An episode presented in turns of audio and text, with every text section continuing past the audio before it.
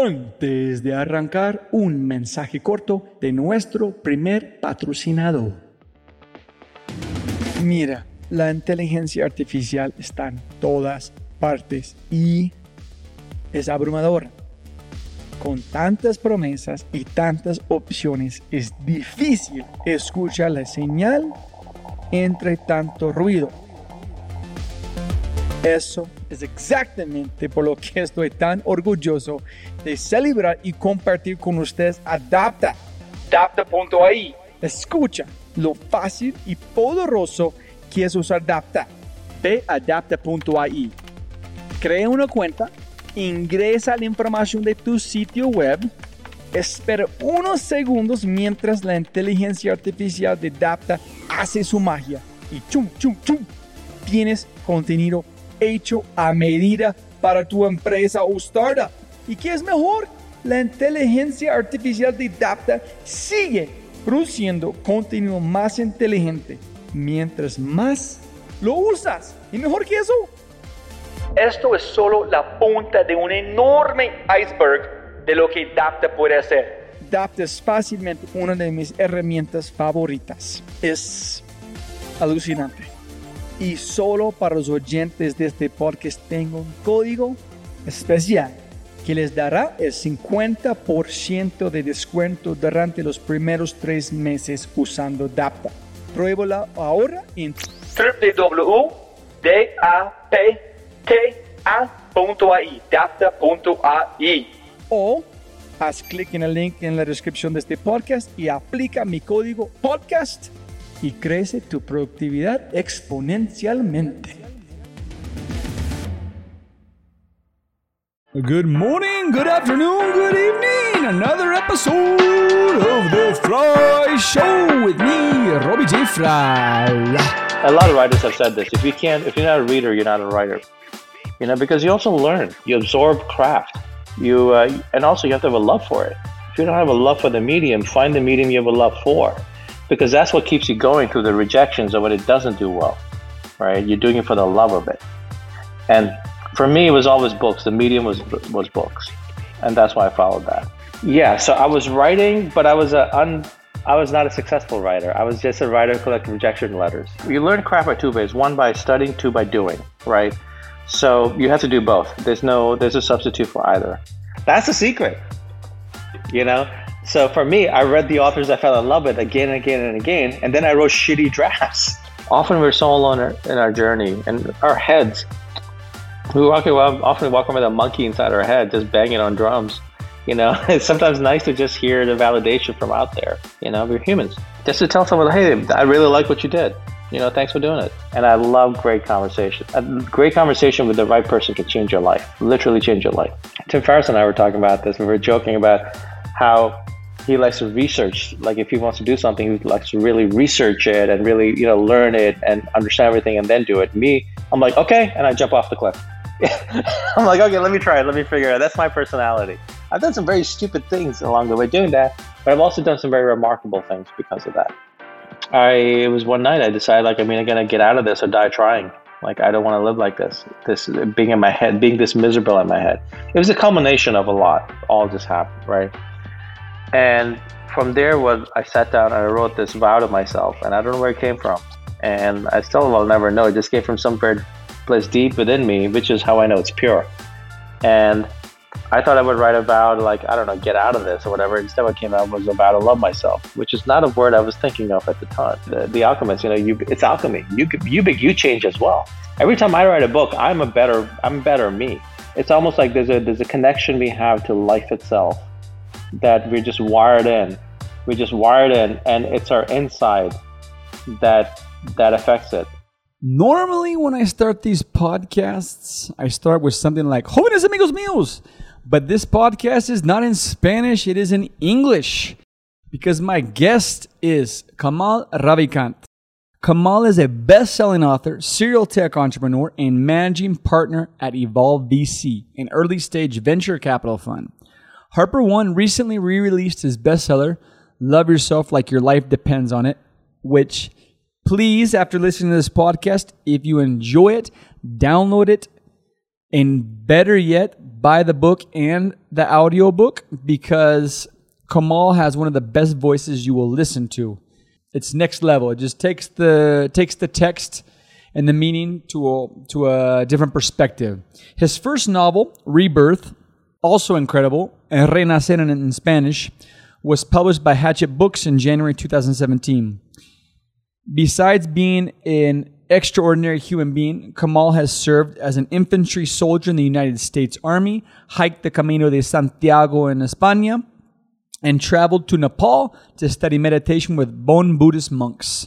You can find him at Twitter at arroba, sorry, Kamal Ravikant. That's K A M A, okay, shit. That's K A M A L R A V I K A N T. In 2017, I listened to a podcast about a person walking a series of pilgrimages known as the Camino de Santiago. And the funny thing is, is I remember this story vividly. Why? Because in the words of the great American novelist Harry Crews, the good shit sticks. You just remember certain stories. You remember the essence. You remember how you felt. You remember where you were walking, if you were driving. And this is one of those stories. This story unfolds between podcast host James Altucher, which I highly recommend if you want to listen to a great podcast, and his guest and remarkable friend Kamal Ravikant. Thus, when this opportunity to record a podcast with Kamal presented itself, I felt like I just won the podcast lottery. Not only was this a chance to learn from this champion storyteller, but a window into a style of thinking and, of course, mental models that I have yet to explore.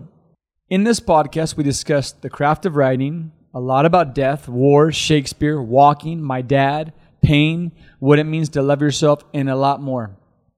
And we speak in this podcast a lot about the about craft, about building something, dedicating, failing. And to give you a little bit of context, and maybe I'm looking for something that's not there, but my father is phenomenal at the craft of helping war veterans. I mean, he's dedicated his life to do that, and he is exceptional at it. There's no one better, I believe, in many senses than him.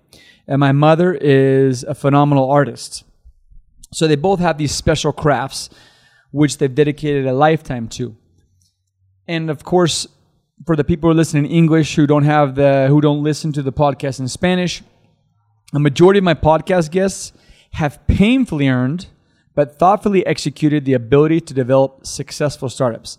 There are people that are conquering Latin America, building these incredible businesses that are helping thousands and millions of people. Kamal, however, has dedicated years to develop the craft of writing. However, he has another ability that I believe goes unrecognized in society, and it's something that I, I'm starting to understand now after a long, long time. He's a master of being alive. He's skilled at being a human being. I know that sounds strange, but I do believe that being a human being is the hardest thing that could, you could ever possibly do. And if you can be skilled or build the abilities, the habits, whatever, at being a human being, that the rest of life or the way you connect and you wire into life is much easier. And of course, this conversation with Kamal is a gift because after 150 episodes in Spanish, my mom and dad can now finally listen to their son. They can finally hear what I've been doing for the last four years, but with something that they can actually connect to emotionally. It's euphoric to say the least. Finally, before we start this episode, to my parents, Kamal, my friends, and my audience, you can always make more money but you can't make any more time. And so thank you so much for listening. I hope you enjoy this podcast.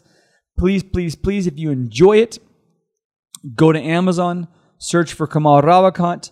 Check out his books, guaranteed to um, make your day or your life better, I believe, if you read one of them, especially after listening to him. So, or just send him a message on Twitter telling him thanks for the um, thanks for this podcast, thanks for the conversation. Listen to his other conversations and improve your life or change your perspective by listening to beautiful people like Kamal. Before we start, if you're interested, you can find me at at Robbie J Frye, R O B B I E J F R Y E, in almost all social networks Instagram, Strava, LinkedIn, and Twitter. Send me a message if you like this podcast and you want more podcasts in English. Please also, if you have a chance, leave a review in iTunes or in Spotify. Subscribe to the podcast. Share this podcast with as many human beings as possible. Aunts, uncles, brother in laws, sister in laws, third, fourth, fifth, sixth cousins, twice removed. You know what I'm saying. And uh, yeah, and more importantly than anything, money. Yes, of course, in one sense or the other. If you would like to buy me a virtual coffee, you can find that in the link at this page, The Frye Show, or you can go to Buy Me a Coffee, Robbie J. Frye, and all that money goes right back into the podcast to pay for the, the cost of running this show. That's it. Now let's start the show. With that being said, bonus episode. The episode is called The Alchemy of To Be with the best selling author, an incredible human being, Kamal Ravikant. Kamal, hey, first, you can always make more money, you can't make more time. Eh, truthfully, it's an honor to be sitting here with you. This is the first one I've ever done in English. Really? Uh, yeah. And so I'm excited that my my dad, my mom, other people will actually be able to hear. They're like, "Hey, can I hear your podcast?" And I said, "Probably not." So this is the. It'll be nice, and then for them to be able to hear the first one with someone like you is is uh, Wow. it's really special. Wow, gracias. Uh, yo, yo necesito practicar mi español, pero mi inglés es más mejor. Entonces, No, no, excelente. and I never get a chance to practice mine either. And I have a lot of people say, "Hey, put one on in English." So for the people listening, there's a thousand podcasts of you around, all wonderful. Um, the first one I heard is when and when you guys reached out was with James Al- Altucher. And I remember your story when I think it was episode 200 or something, when I was listening to it, when they asked me, Hey, do you know? Of course, I know who Kamal is. I listened to that podcast about your trip um, through Spain, about your dad. And, I, and there was the good shit sticks. And I remember that story. So I was like, Of course, I want to do the podcast. So please, for the people listening, tell me, give me the timeline your dad, medical school, military. Oh, geez. Oh, geez. Just a quick Tell one, and then we can life. jump in and out. okay, so uh, I was born in India. Uh, my parents moved to the U.S. when I was a little kid, so I grew up in America. I'm American, and um, my, most of my, you know, my my parents separated when I was a little kid. And my dad was an abusive guy. My mom left my my dad for What my age? brother and myself. Gosh, it was like nine, maybe nine or maybe younger. You know, I, I, all that stuff. I've kind of like at this point, I've either written about it or I've kind of like made it hazy in my head, if that makes any sense. Um, and uh, so I grew up, and you know, we grew up with no money, um, practically on the streets at one point, and uh, and then when I graduated high school, I went to college for a year, and I dropped out, joined the U.S. Army. I was an infantry soldier in the 10th Mountain Division, so I was taught to fight in mountains, um, which is a great experience for an 18-year-old to go in and just uh, you know be in the military and left that. But I also realized, also learned I like to think for myself, and I like to question, ask questions in the military. they don't like it when you ask questions. They do not. They say they do, but they do not. They do not like it. And and I was like, okay, it's time to go to college. So I left. I haven't heard that piece went- yet. Okay. it's man when you like to like uh, they, no they don't want you to ask they want you to say yes sir they don't want you to say but sir what about you know, you know that's um and then I went to college and I almost went to med school um but instead of instead of that I ended up um I almost went to med school and then at one point I ended up traveling for eight months backpacking across Europe and Asia after my dad died and part of that I ended up walking the Camino de Santiago in Spain uh, which is what my, my novel Rebirth is. Uh, para 36 días? That, that was how I learned distance? Spanish. para 800 Really? kilometers. So yeah, Holy I didn't, you know. I landed Spain. I didn't know the language. And at first you point and grunt at things if you want to eat. And the Spain is actually in Europe is as far as modern goes, Spain is one of the least modern countries in Europe.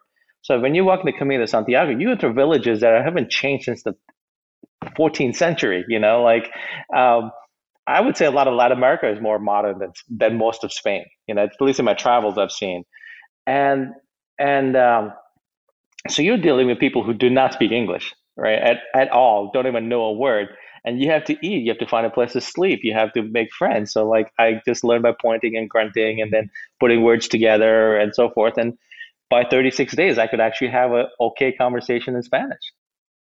And so I walked the Camino de Santiago, and then after that, I I started got into writing. So I realized writing was my thing, was what I was put on this earth for. What year was the was the walk? The walk I, I did in my 20s. Um, I wrote the book much later. Um, the book is a, is a novel based on that experience, but it's not that experience. And I started writing books, and then I moved up to Silicon Valley, and I started building. Uh, the dot com boom was happening, and I joined startups and started building startups, and and it was just an amazing experience, amazing education because we were building the future, and um, and at the time, while everybody at night would be going out to bars or whatever, or on the weekends would be out, I would be studying Hemingway, the greats, the right. I would just find the great writers and just study them obsessively because I wanted to write. I wanted to learn the craft of writing so I could write great books. I want to. Can you go into detail real quick there? Come on. How would you study? Like at night, would you look at the? Would you see what clicked in your head? What was Basically, your process for I would study, trying to build the obsess- craft? That's a great question. Um, you learn the two uh, craft. You learn craft by two ways: one by studying, two by doing. Right. So you have to do both. There's no. There's a substitute for either. So I would obsessively read, like for example, "For Whom the Bell Tolls," you know, which takes place in Spain, right? And it's a masterpiece. I remember when I finished, I couldn't believe a human being wrote it. It's a masterpiece that takes place in two days, and it's thick book, and it says such so much. It takes place during the Spanish Civil War, and it's about humanity. It's about love, and it's about it's so much in, in one story. And I and um, so I would take books like that, and I would read them and reread them and reread them first to just get the feel for it, but then I would start looking at how does what does he do with sentences? What does he do with paragraphs? There's a feel to a comma. Why does a comma? What is you know? He had a rhythm. Like writing is music. It has rhythm to it. You start to develop a rhythm, and then of course I would write. I would write stories. I was I would write novels, and I would send them to publishers. I would get rejection letters, and I would get depressed for two months. Then I would get up and I would say, "Okay, I'm gonna now, now Yes, I'm gonna okay. work to be a better writer and send a better draft." And a year later, they would get a better draft, and I would get better rejection letters, and I would continue on. But there's wait. Tell me one thing. One is, and the reason this part is interesting to me is because um, I have a lot of questions here. Is I would like to write a book. I'm going to write one, but at the same time, you does everybody in them have a book? Do you believe, or is it a specific? Why did you have this need to write? Why do most people do you feel have a need to write? Is it is it something common built into our DNA, going back to telling a story around a fire, and it's the best way to do it? Is is another form of learning? And then the other one is um, how did you know that you needed to do it or that you wanted to do it to where you were able to study for that long and keep finding value even after rejection after rejection? Okay, so let's go with the first question. The first question is, does everybody have a story? Um, look, well, let's start with that. Everybody's got stories. We're we're storytellers. You have two little girls, right? At night when they go to sleep, when they go to sleep, do you read them bullet point? Do you show them powerpoints, or do you read them stories? No, we listen to cuentos de hadas. We listen to fairy tales on the speaker, or my wife tells them the story I read. Yeah, of course. we grow up in stories, man. We're wired for it as a species. Uh, you know, like you said, around the fire, we're wired for storytelling. Now, writing books used to be the only medium available to tell stories, you know, and then the visual medium came with film, but that's modern, right? And now podcasts and now audio. This there's many ways to tell a story now, right? You could start a YouTube channel, tell your story. You could you could do an Instagram, whatever, just talk it out. Writing a book is is the old school way, but it's the way that'll stay with us forever. You know, ever since like it's the way we once we could record a story, which was which was uh, auditory into a into like you know people were carving into stone tablets, right? The stone tablets all the way to the Gutenberg press, and the press all the way to like modern to the Kindle, right? Um, that's something that we all grow up on. I think will stay with us. And I, for me, uh, books were my refuge as a child. Like books were what I escaped to when, when things were rough. And I just read and read and read. And I think anyone who wants to write a book has to be a reader. If you're not, a lot of writers have said this. If you can't, if you're not a reader, you're not a writer. You know, because you also learn, you absorb craft. You uh, and also you have to have a love for it. If you don't have a love for the medium, find the medium you have a love for. Because that's what keeps you going through the rejections of when it doesn't do well, right? You're doing it for the love of it. And for me, it was always books. The medium was was books, and that's why I followed that. What's the lady who wrote Eat, Pray, and Love? Um, oh, uh, Elizabeth Gilbert. Yeah. And she said something like when she's reading a book, and all of a sudden she just wants to get up and celebrate the way someone articulated, mm-hmm, like the architecture. Mm-hmm, mm-hmm. And then Tim Ferriss made a reference to Little Big. And then I was reading that book, I was looking at it for how it was put together. And I started realizing, holy shit, this is just wh- whoever's mind was able to put the words together in this way. And I said, how much more have I missed in the books? from the actual structure like how much more is hidden from what i've writ what i've uh, read in the past that i've missed because i haven't been looking at the way the pieces were put together just looking at the whole and how i felt you know actually if the craft stands out to you too much the reader it's showing off it's not real it should be seamless the hardest craft is when it, so, appears so simple your daughter could have written it. That's the hardest to do. Like Mark Twain, uh, there's a great quote from Mark Twain. He said, you know, where he's like, who was an amazing American author, humorist, like a real philosopher. You know, he said, I would have written you a shorter letter, but I didn't have enough time. So he said, I'm writing you a long letter because I have, because a shorter letter takes editing, takes work, takes thought right? So the point point of craft now writers notice it because writers always trying to be better at the craft, so they will notice it more than. But if your readers are paying attention to the craft, you're showing one showing off, and two, it's getting in the way of the story. So it has to be seamless. That's like Hemingway. There's so much craft in there, but it's written so simply and so true and so clear. And he's the one who changed modern American writing, which actually influenced writing all around the world. Before there used to be this flowery prose um, where he just made it clean and clear. I mean, look, look, Gabriel Garcia Marquez. You know, I went to Cartagena to see his house, right? I mean, God, that man could write. Oh my God, you have one of the best writers in human history. You know, look at the craft in his. The first line of 100 Years of Solitude, I literally wept when I read it. You know, the the, the one about the colonel, like who's, who's like at the firing squad and, the, and he remembers ice. It's there's novels inside that first line, right? It's such an amazing first line, right? That's craft. That doesn't happen by accident. You know, you, this you can tell. You, I started reading that. You can tell this man has worked on the craft. He is a master you know, Gar- Gar- Marquez was a master. But what for what? So when you started studying obsessively, what were you looking at it, and how did you start bringing that into what you were building? And did you start studying first and then build, or were you doing it simultaneously, Both. writing, Both. studying, writing, studying? Actually, I made the mistake of my first draft of a novel I wrote. I wrote without studying, and I spent six months writing this uh, draft of a novel. Six months, just morning till night, just get up and write and write and write, right? finish it. And I remember going to a bookstore and just idly looking at books. When I was finally done, I was like, I can't be reading because I'm writing. I don't want to be influenced by others. I still do that now, but it's different. Um, and uh, and I picked up Hemingway's Farewell to Arms. Was it Farewell? Yeah, the one that takes place in the in Italy in the First World War. And I remember start I started reading the first paragraph, and there in the bookstore I started crying because I realized I just spent six months writing a pile of garbage. And this is what real writing was. And so that's what set me on that journey to learn the craft to learn. Are you are you are you a sensitive person by nature, Kamal? You just said reference two times that you cried in those two moments. Are you? I mean, I'm sensitive in certain aspects when I notice beauty, like in design and architecture. Yeah, kind of be- that, that, was beauty in the way the words were done. Okay, yeah. but I'm just curious about you, how you resonate with the world, and like what was the part that brought the tears? Was it yeah. the craft? Was it yeah. you understanding that you were wrong for so long, and now you see the light?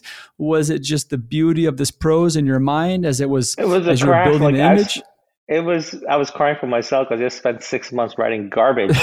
I realized just what real writing was and what I had just written, and it, I had so far to go. You know. Okay, awesome. That's a good so I was feeling. crying for myself. I was crying for myself, but I was also like, it. It. He showed me the path. He said, "This is where you can go." Right? People say like, "Oh, people reach out to me and say, I want you to mentor me in writing." I'm like, "Look, you're you no no no no no i meant i was mentored by hemingway and he was dead when i was so how was that it's the right it's their works that mentor you if you care enough you will obsessively go through their works and understand what they do and then start to do it your own way. Okay. So now to go back in the story, before Love Yourself Like Your Life Depends on It, you were a writer. Yeah. So I was writing, but I was a un, I was not a successful writer. I was just a writer who collected rejection letters. Really? So when you, well, we're going to come back in this detail. That night, you, I don't know if it was night or day, when you got up and said, and that and that process started. I love myself. Were you a writer? Did you have that power to be able to write and the confidence in that moment, or it had nothing to do with writing at that moment of writing that sentence or that that, that thought process? Completely unrelated. That was a human moment of just really. Do I give up on life or not? Completely okay, unrelated. We'll come back to that one then. Started writing. You love writing. SiliconValley.com, and then we got into the topic about writing, and then I interrupted you like not at all. You had a second question as well that I'm sorry I forgot. I think I answered the first one. I don't know if you one was about the, the beauty. One. I think you answered it. Was about the was about the craft, like how you can um get the craft and how you studied what you studied, and then how you actually applied what you learned, and the rejection. What what drove you day after day? You'll appreciate this. I was talking to a friend of mine yesterday who's a very who's a very successful screenwriter in Hollywood. Like literally, he's you've seen his movies, right? He does very well. He's very very much in demand. And we've been talking about we've been I've been studying screenplay writing lately. It's a different form of writing, right? It's a very different uh, craft. And when I called him up, this was literally yesterday. I was like, dude, how did you learn? Like, how did you go through the process, right? Did and he did basically what I did with Hemingway. He said, I just read uh, the scripts of every movie I loved. I just read again and again and again. And he said, then I wrote a lot of shitty scripts. That's what it was. That's the secret. You know, so for me, I read the authors I fell in love with again and again and again, and then I wrote shitty drafts. I wrote shitty. but you never studied. You never went to school for for literature or anything like that. No, I studied just... economics and biology. Two very, very, very different from writing. And you know what? I'm glad I didn't, looking back, because I because I was able to develop my own voice you know, writing the hardest thing is having your voice. And so rather than someone teaching me what voice I should have, I, have developed my own unique voice. And that's come from my life that's experience hard. and all. That's hard. But that's part of working on a craft. And you only develop that over time. You know, you see in the beginning, I was copying Hemingway, and you do that. You go through that process. You go and you start copying the masters that you fall in love with. You write like them. And then over time, you start to come out your, your confidence in writing gets better and you start to figure out ways to express the same thing with your own true way. You can definitely see Hemingway's influence in my writing, but you also see it's not Hemingway, right? To take this um, line of thought, because in your book, Love Yourself, you have a wonderful part about groove, which mm-hmm. relates to one message that my bo- my ex boss had an Apple or my one of my leaders. You know, when I was exceeding a lot of stuff he says hey be careful. That's it's easy to do that. It's easy to have success. It's hard to maintain it. It's hard to keep it at that constant level to keep reinventing yourself where you're becoming better. I mean that's where the real the difficulty lies. And my question for you kamal is that I, I never have i don't have a clue to answer it yet is you start doing something you get feedback then someone gives you feedback and it kills something you thought you were good at or you were doing well and you don't know when to quit and when to keep going. How do you know that okay there's more potential keep going? How do you what kept you in those moments like you rejection to say i'm going to keep writing. I don't give a shit what they say or you cared but there was something inside you that helped you if that that's makes how sense you know you want it you have to want it badly enough. No one can make that make you do that i wanted it badly enough i wanted to write but badly why? enough it was just in me. It's like, why does someone, why do entrepreneurs in Silicon Valley, some people just are driven to build that billion dollar company? They have that drive. I don't have that drive to build a billion dollar company, right? I, but I have that drive to write that great book. You know, we are all special. We all have our special drives, right?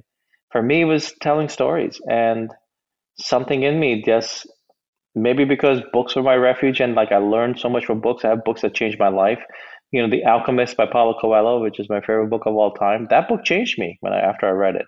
I've seen the power of stories in my life. And now I've seen the power of my stories in other people's lives, which is magical, let me tell you. It's magical, amigo. It's magical. But it took a long time to get here. It took a long time to get here. but I have uh, some friends who are architects, and I studied uh-huh. architecture. Uh-huh. I never was an architect. And they build castles and get to walk through what they imagined. I mean, Yeah. and you, how is the magic for you in seeing the magic of your story in someone else? Like, It's the most beautiful thing. Well, look, because writing is also, Hemingway said this in the, he didn't show up to his Nobel Prize uh, acceptance, but he, he had written a, a little speech that someone read. And he said, writing is the loneliest art. And it really is, man.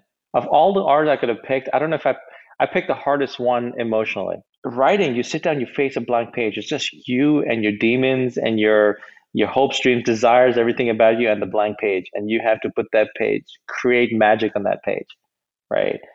And that's why so many people get writer's block. It's just that's the fear of the blank page. It's like any craft you go through, you care about. When you work through your own fears and demons to create something, you're, you know, it's like it's to use the the, the alchemist. You know, you it's alchemy. You you big you change as well. Every time I write a book, I'm a better I'm better me, right? Because I it, it's how it has to go through me, my heart, my soul, my mind, my fingers, you know, and the laptop keyboard, and to put something there, and then it's still just me. It's just me on the page. I mean, work, you know, and when you write, you don't write just one draft. First draft is just you're vomiting on the page. And then you're like, then it's a sculpture. Then you start hammering and chiseling and hammering and chiseling for drafts and drafts and drafts. You spend you spend ten times as much work in the time in the in the hammering and chiseling as you do in the original draft.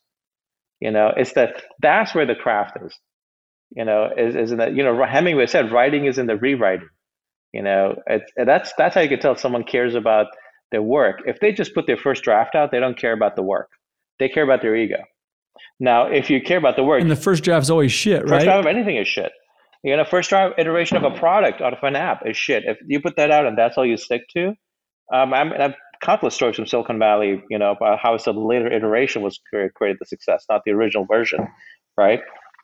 So if you realize that's part of the process, so you do this and you're alone in it, and you put it out, and you have no idea if other thing, other people will feel the way you felt with what you write.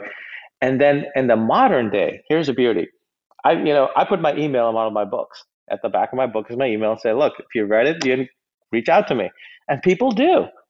And the emails I get are, and I mean, look, I got this beautiful, and now with Instagram and Twitter and all that, people message me through all these platforms. I got this one um, the other day from a mother telling me that my audiobook for Love Yourself her 10 year old daughter listens to it every night. That's her bedtime story that she wants to listen to. She says, Mom, play the man who talks about loving himself. She said, Your voice has become, and what you're Oh, your telling, voice talking is- about.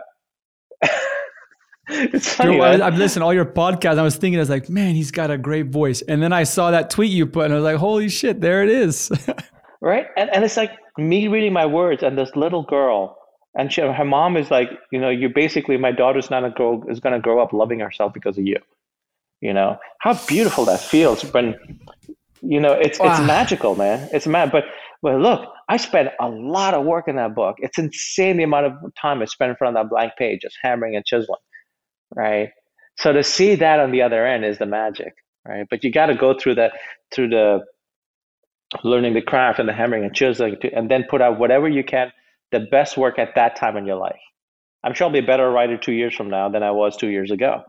But I, you know, you just put it out. You put it out. You look at any any author. You look at Hemingway. You look at Marquez. Whatever. Their their their style changes. It evolves. They get they you know because they grow as human beings, and their craft gets better and better. to connect now, to, you said ritual. First, I want to ask you just a quick question about friendship. James told you you got to publish this, or he did a about the book, correct? How did that work? For, Okay, was- so the story behind the story behind that. So, love yourself like your life depends on is an interesting story. That's what this is about. Um, that book, I self-published a little, little tiny version of it seven years ago, and that self-published version within a month became the number one self-help book on Amazon. Like just books self-help Kamal. It was like just took off, and I did it, and I was terrified of putting it out. James, my friend, James Alts, my friend, you know, he said I'd made him, I'd given my word to him that that if he liked it, I would, and he liked it, so I put it out. So the version that now that we're talking about is seven years later of all the lessons learned, that all the stuff I held back. I didn't expect the book to be so successful, right? So is and also seven years of applying it and all the questions I've got from readers and answering them.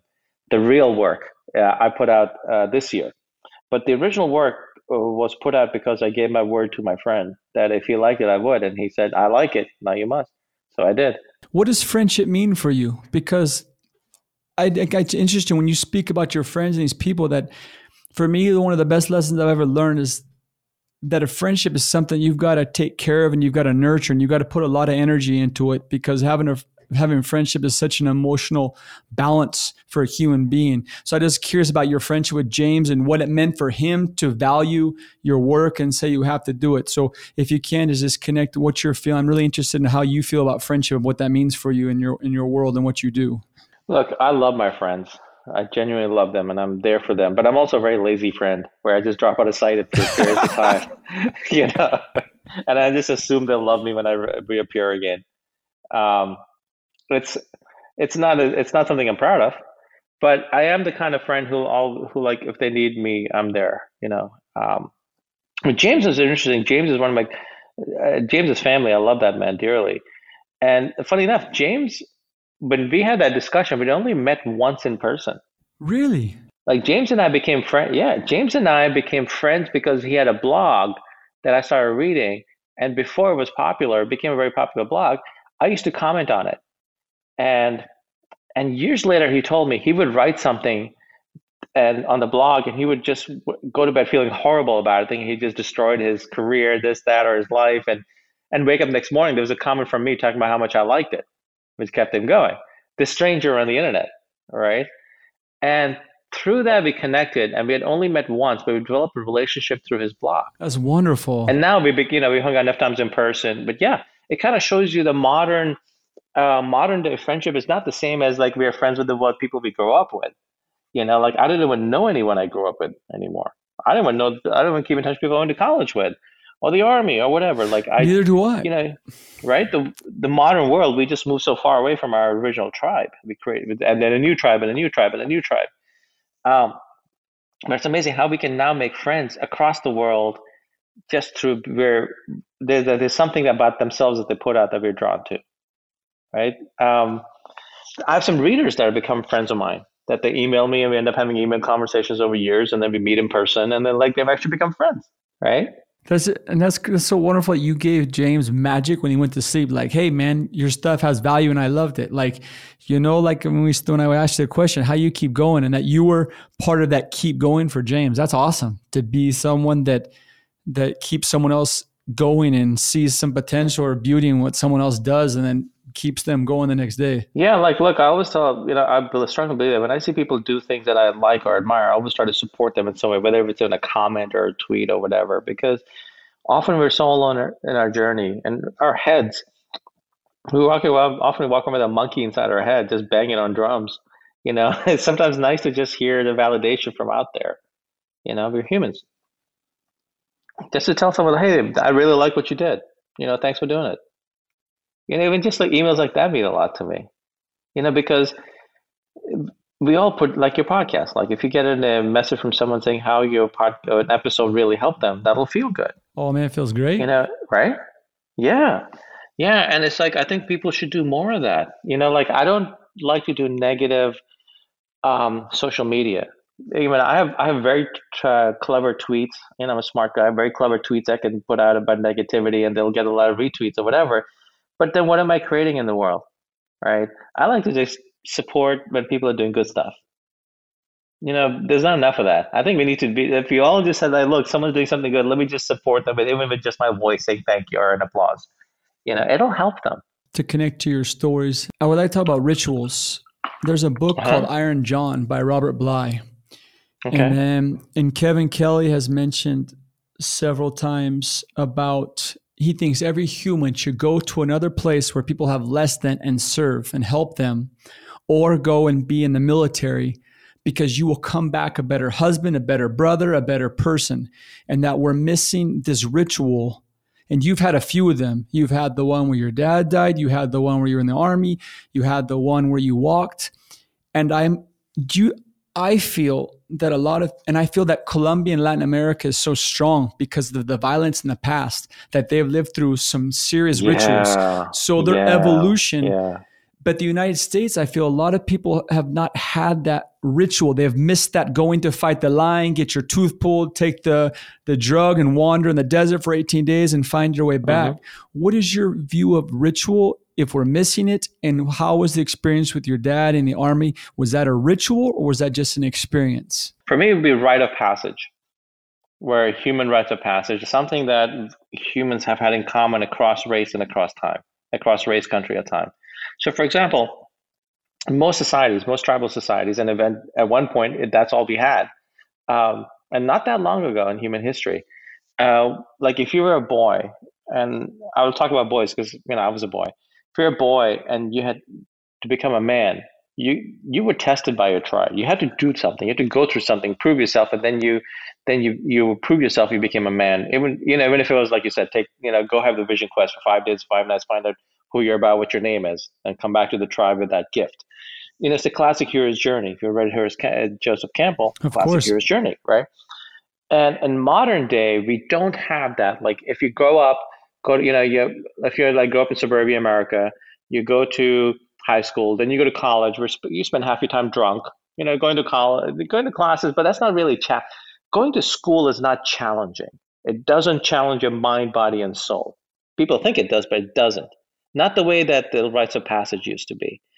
And I think, but look, life will challenge you. You know, we all lose people. We go through heartbreak. We lose, you know, people die. You know, that's a rite of passage every human live long enough will experience again and again and again. And that loss of someone just gone, right? That's a, you know, loss of a parent. That's a hum, that's a rite of passage. But something like the boy to manhood, I think I was, I'm really grateful I gave myself by joining the army. I, I didn't realize I was doing that at 18, but I was different when I came out than when I went in.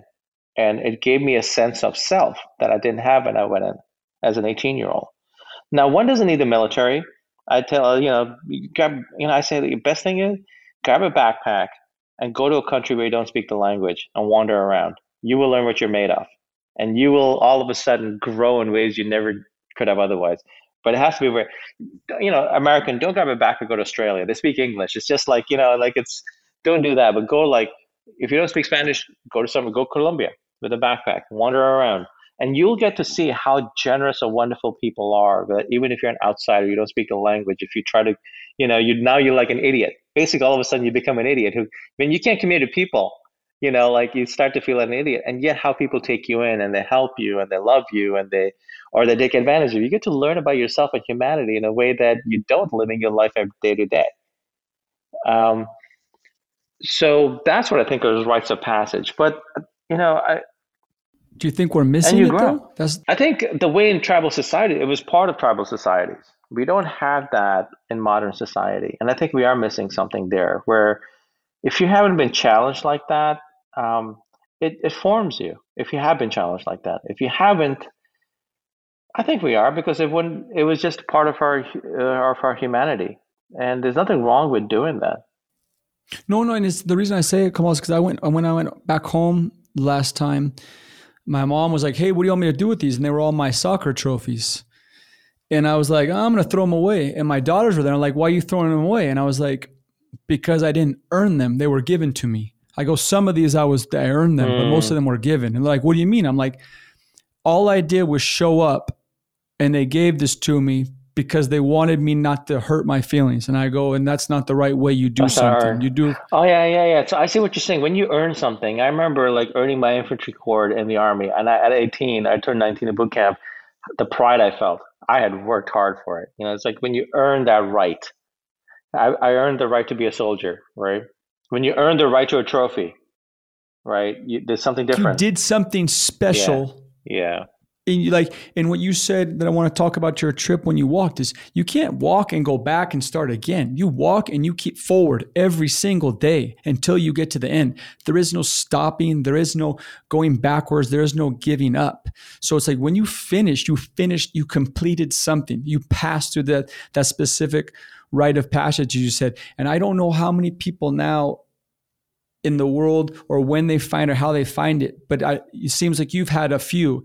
Passing of your dad, going to India, this trip. The well, military. the passing of my dad, there's nothing special about it, man. A lot of people have passing of their dads. Uh, you live no, long enough, not the way going to India, having abusive, re- reconnecting with him, coming to terms with it.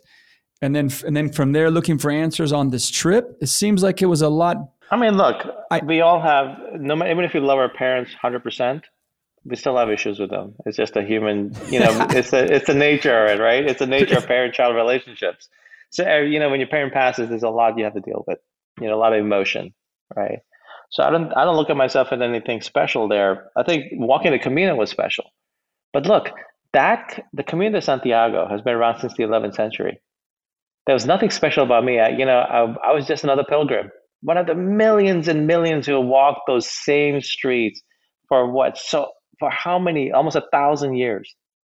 And there's something beautiful about that. You realize is I'm just part. It's just all these humans who walk through who are long gone and forgotten by you know um, but also pilgrimages have been a part of many many cultures you know asian cultures uh, japan they have them tibet they have them china they have them india they have them. So pilgrimages themselves are a huge rite of passage. It's it's i think it's different per society with the opportunities that are offered. And sometimes you know what? People go through sh- garbage in life and that's a hell of a rite of passage just surviving through it and becoming a good human being right? That itself is sometimes the greatest rite of passage who you become through that and you choose to become a good human being through that right? So i mean like in the us the military was one option. Another option i think for people who can do and that's what people say oh well you had some you had money so you can go backpacking. Mm-hmm. Look i, I spent eight months in europe and asia with $3000 to my name and nothing else. I ate in, in, in europe i was living on $3 a day. You know i was i was sleeping in fields and, and, and ruined castles literally ruined castles you know that ruined, which for me was so romantic, right? As an American, we're good to see ruined castles in Spain and sleeping in them. So one doesn't need money to do this either. So that's an excuse. That's a very good excuse for fear. I'm going to reach for something else. Maybe that's not here in this question. Mm-hmm. Is did you in in in the book? Uh, Iron John speaks about having a second dad, like you have your dad, but there's certain things your dad cannot teach you that you need to learn from a second dad, like a second or like a role model who is a father figure that can help you go on this rite of passage. That's the reference in the book. Did you have a father figure if you weren't connected with your dad growing up, or who was who were the people that helped form help form you, or do you believe that molded you, or was it the books, the people in the books, or was it actually a real person? If you can identify one. No, there were people who came into my life in and out, you know, um, but I mean, look, man, one's got to be careful reading these books and thinking that's the that's the end all for everyone, right? I think the human the human life is too complex. I would say people came in and out of my life, and a lot of it I just learned by like throwing myself in situations. I know actually, Tim Ferriss and I were talking about this. We were joking about how he likes to research. Like if he wants to do something, he likes to really research it and really you know learn it and understand everything and then do it. Me, I'm like okay, and I jump off the cliff. I'm like okay, let me try it. Let me figure it out. That's my personality. I've done some very stupid things along the way doing that, but I've also done some very remarkable things because of that right? And it's the same thing. It's like when you ask me, "Are you sensitive?" You know, I am. And actually, someone, this woman said to me years ago, "You think your sensitivity is your greatest weakness, isn't it?" I'm like, "You're right." And she said, "Have you ever considered it your greatest strength?" And looking back, you know, looking now, like, look, when you're sensitive, you feel and you feel deeply. So when you hurt, you hurt deeply, right? Which is hard. That is the, that's where the I feel is the weakness. But I can't. I couldn't write the way I do. I can't write the book I've written and change the lives I have through my books if I wasn't sensitive, because that comes through my words, right? Um, anyway, I wanted to answer that question um, because I hadn't earlier. The world's complex. You have a very specific type of sensitivity. I mean, when I was reading um, "Love Yourself," it seemed like, okay, shit, man, this man was at some points, you know, and it was, and for me, it was hard to first want to read it. Besides even knowing, he's like, oh, okay, I don't need a self help book. Right. But when you read it, that you understand that okay it sounds like just someone talking to you like you forget the type of book you're reading. You feel like you're just talking to someone who's saying hey man i suffered through some shit. This is what i found. I have no idea if it's going to work for you. It worked for me and this is what i did and these are some things i learned. Check it out. If you don't like it it's cool but this is what helped me. And i was like okay. And yeah, so i was yeah, able I'm to appreciate clear. it I'm by not, the type of sensitivity. I am not a self-help author. I run away from most people who say they're self-help authors. I run away screaming, like, like, like they, like, I, I don't I, I'm just a guy who's lived life and cares fundamentally the craft of writing and now shares his story, his lessons. If that's self help, that's self help, right? But that's the that's like I was talking about publisher HarperCollins. Like they wanted me to do, change some stuff in the book, and I told them no, and this is why. And I and and they understood, and they let me do what, uh, what I was going to do.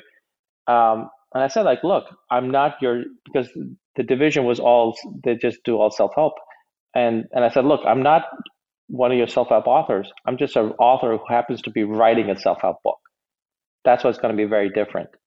It's going to be written the way that I, as a man who's lived life, who like who takes risks in his life and has learned some things, and that very important lesson changes life, is going to share it.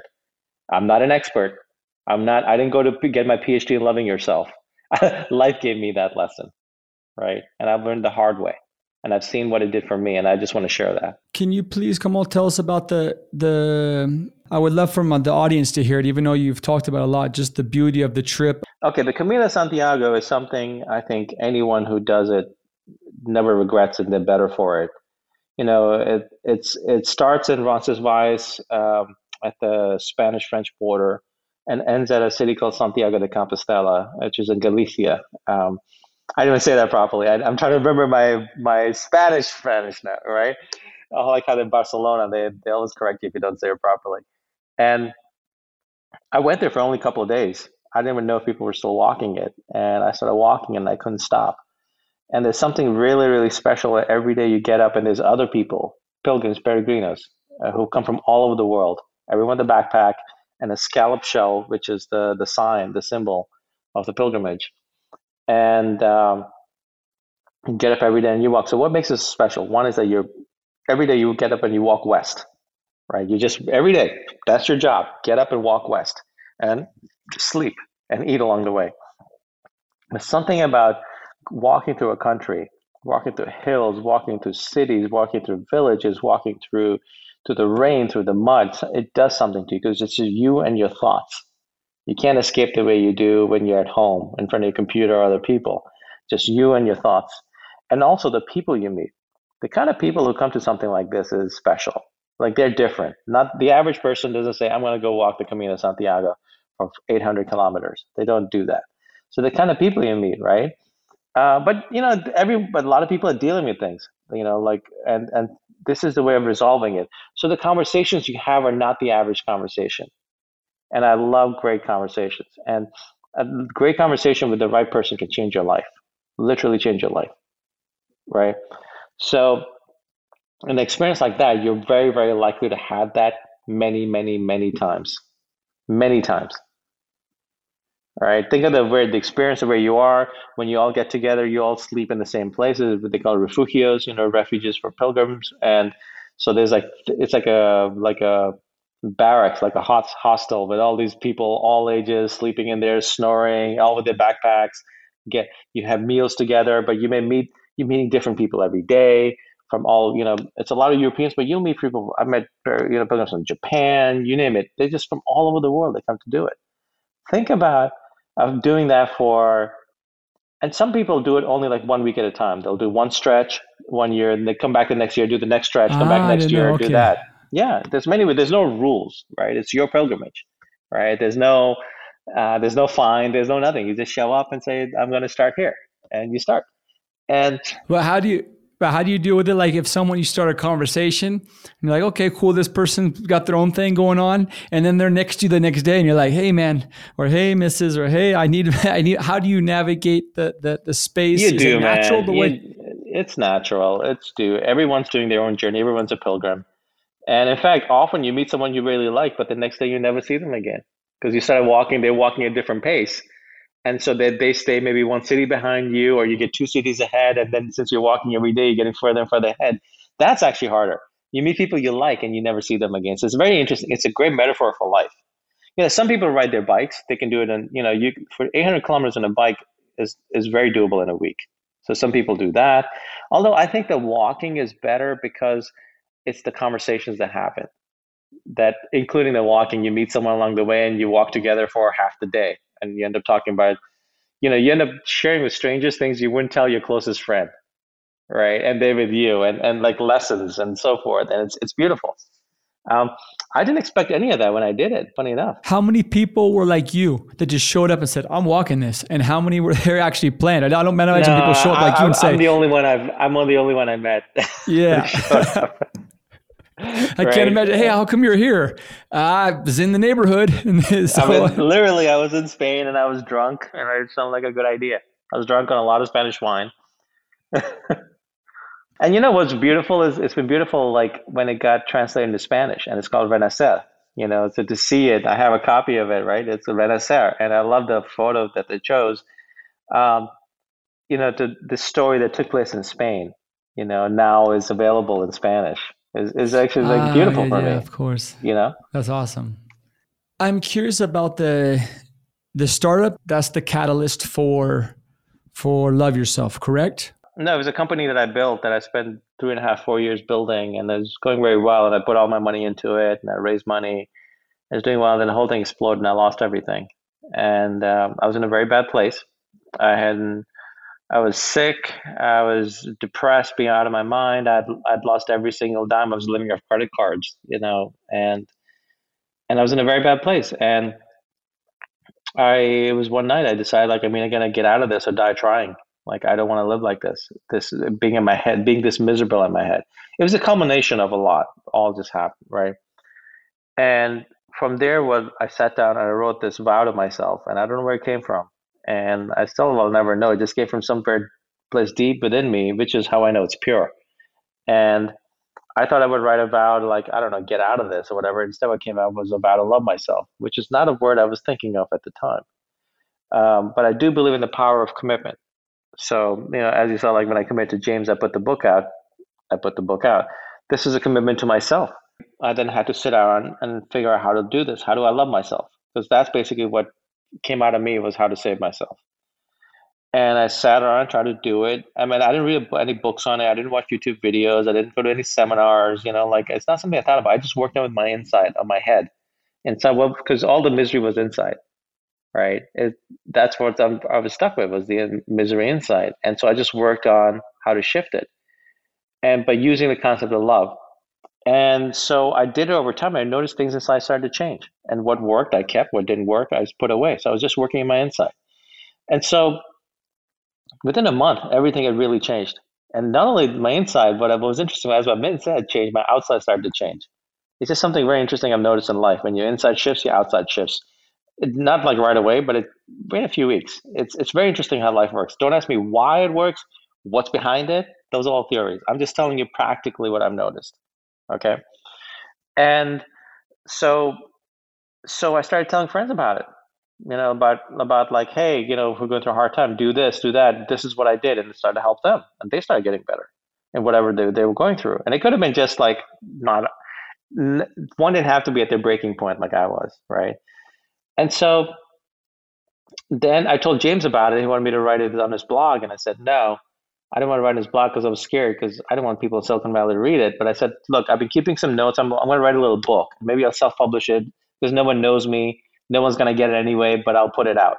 Now, here's the beauty of how life works. All those years that I've been teaching myself to the craft of writing, I was I was teaching myself to be a write novels, to write fiction novels, right? But because I now had the craft, I could write this little story so simply and so well that anyone could read it and do it. Right? I never set out to be write these kind of books. I was going to write the great American fiction novel. Right? And instead, I wrote this little book about loving yourself called Love Yourself Like Your Life Depends on It. Self published on Amazon, and it took off all over the world. Like people, you know, getting copies of it. This little, little book. And that's where it came from. And that's the story behind that book. That's the story behind that night. Did the actual writing help you like articulate no, the writing was, was, no the writing i was already loving myself. The writing was to share with the world. Well to share not with the world but to share with others what i had done specifically right? So there were two separate processes. Yeah yeah yeah. I didn't want to be a self-help writer. I, I had no i'm i'm the accidental self-help writer right? That's crazy. Um, and but what's interesting is I put my email address in the book, and I started getting emails from people like just like literally. My first email was like this guy, um, uh, I was living in San Francisco. The guy in New York said, you know, I was, I'm, I'm sitting here. I've been, uh, you know, this is. He told me he lived by himself, his daughter, and then like, and and he, relationship had ended, and his fiance had left him, and he was actually about to kill himself.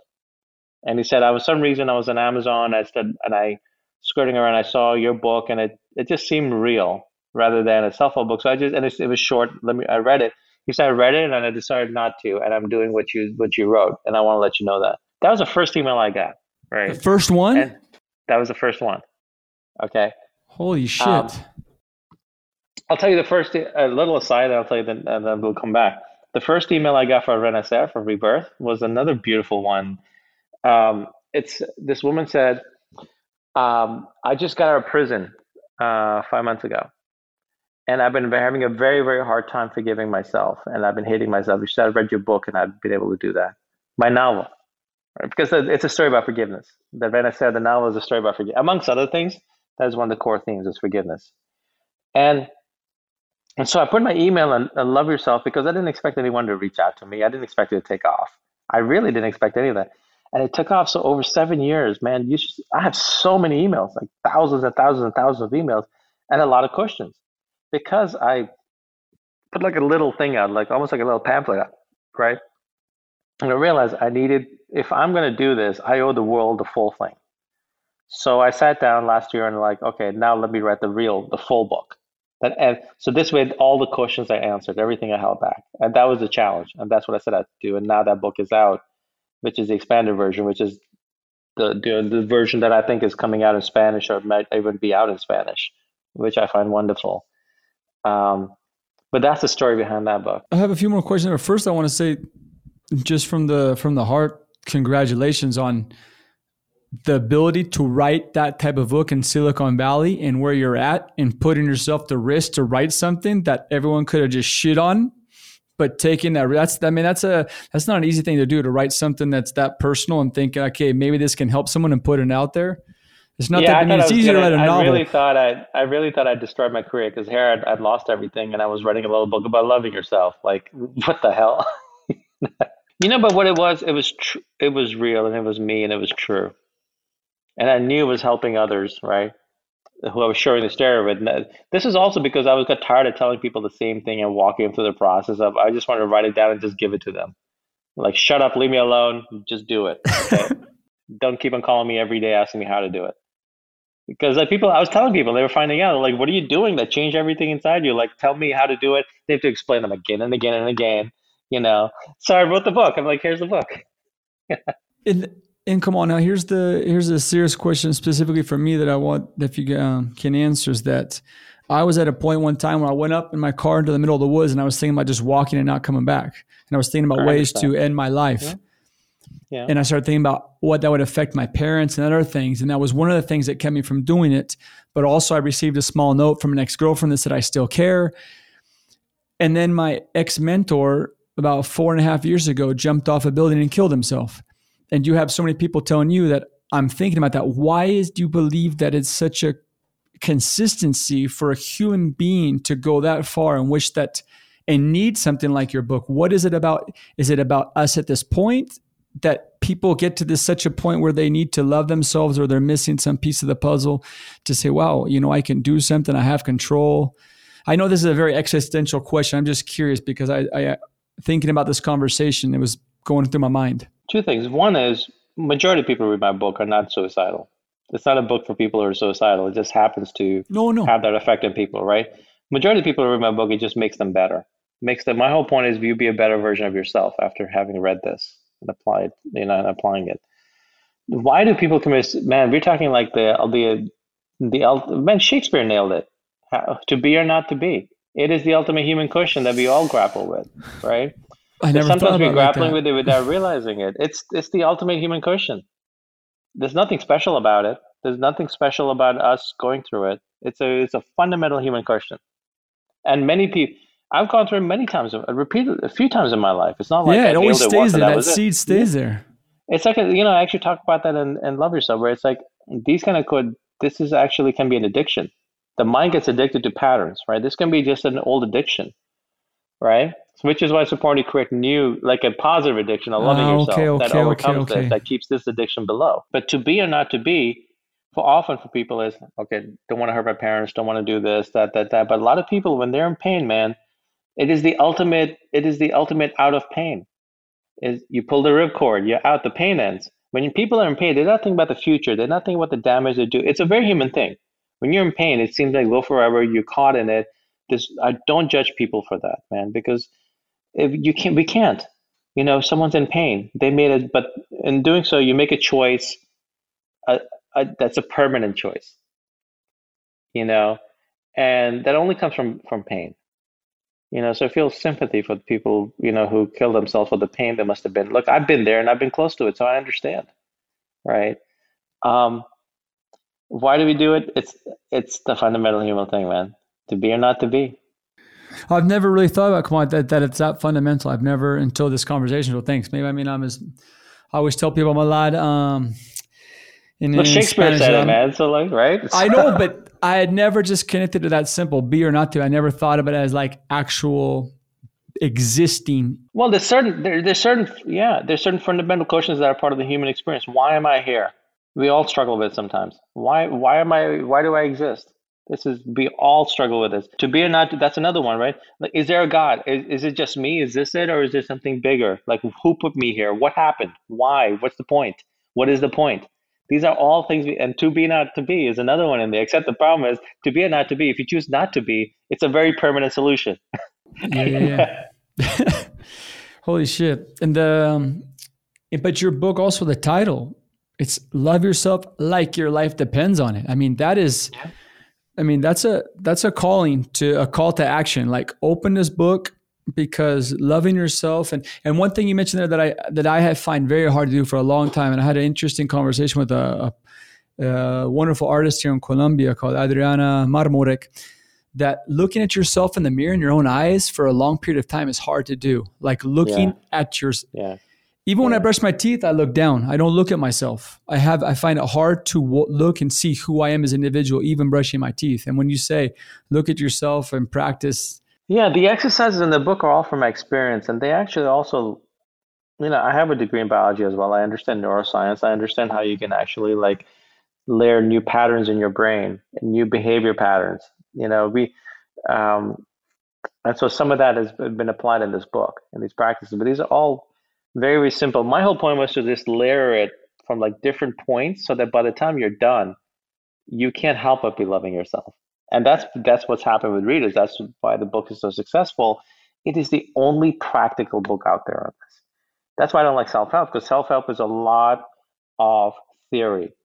You know, it's like, you know, everyone, you know, my mom told your mother tells you to love yourself, your grandmother tells you to love yourself. I mean, just I don't you don't need a book to tell you that. What the book does is actually lays you a step by step by step process. This is exactly how you do it inside yourself. Just try it. Right. That's why um, I think if I was a self help writer, I never would have written this book. I would have written from, I find too many self help books I've written from theory. Right. It's like a business. Like if I want to read a business book, I'm going to read from, I want to read Warren Buffett's book. I don't want to read some guy who's just a business writer. Right. I want to learn from Warren Buffett. You know, I'm a very big believer in that. You learn only from people who've done it, people who've done it and living it, and have the track record. Right. That's why most business school books I don't read. They're garbage. They're written from. They sound good, but they they they make you feel like something. But no, you know the thing is, the best business books are the biographies of the best business people. Poor Charlie's almanac is incredible. Amazing, right? I read like uh, Berkshire Hathaway shareholder letters. You know, that's the best biz- uh, investing education you'll ever get. So that's I'm not a fan of like most self-help books, most business books, whatever. Anything that comes from theory, or even like someone's not built a successful company and now they want to build their brand, and now let me write a business book. No, no, no. There's very few people in the world who qualify to write a biz- true business book. That's anything that's transformative to your business, right? And and really, the best thing is read the biographies read the biography, find the biographies of the great business people in your country. It's in your country. You know, find them in Colombia, man. Like learn from them. Are you a Nassim Taleb fan? He's a smart guy. I mean, I don't agree with everything he says, but I respect it. And he, he says a lot of this. All that stuff is read a book that's 40, 50, 100, 200 years old. Those are the books yeah, that are still yeah. there. Have, yeah. Look for the anti-fragile books because those are the people that have done it, not the people that are, uh, that I are have a preference for that too. Like a lot of my, the writers I read are like not modern writers. I read like, like Hemingway, for example. Yeah, man. Uh, it's funny. There's almost like this culture of worshiping entrepreneurs just because they're successful. People don't realize just how much of that is luck, how much of that is just you being stupid nine times out of ten, except that one time you were smart. you know, it's that's part of the game, which is why biographies well done. You know, of uh, not an autobiography because everyone wants to look good in their biography, but someone looking from the outside, you know, sharing what the person did. That's the best way to the learn. best books I love the books by Isaacson. The all of, I've read almost all of. Oh, his, Walter you know, Isaacson is amazing. All those books. The, the the Da Vinci book was just. I mean, it was yeah such a wonderful way. I mean, when he talks. Oh. I haven't about read that. the- I should read that. Thank you. talks about like I mean one of the questions he brings up and it's quoted a lot is Da Vinci was thinking what's the what's the tongue of a woodpecker like you're like what what how- what do you think about that what's Yeah, yeah, yeah. you know it's just it's glorious I'm gonna read that. Thank you.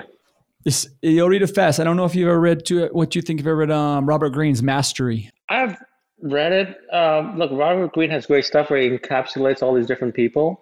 My personal preference is um, I've read it, but my preference preference my preference just tends to be biographies. I want to learn the human story. I want to learn from the human being, right? Not just not just encapsulated lessons, because it's very hard to live them. But if someone if you learn through a story, if you remember, you're more likely to remember, more Like likely this. to live it and apply it. Yeah, yeah. Which is one of the reasons why I wrote "Love Yourself" the way I did. Very personal story with a manual in it, but a very personal story. You know, that's the way it's going to stay in you. So my my bias is towards actually just reading the actual story. Like I would rather read a biography of Da Vinci than someone writing a book saying Da Vinci's secrets, processes, whatever. ah, You know what I mean? I'm more likely to carry what I learned in the biography than I do in the the other kind of book. But that's my personal bias.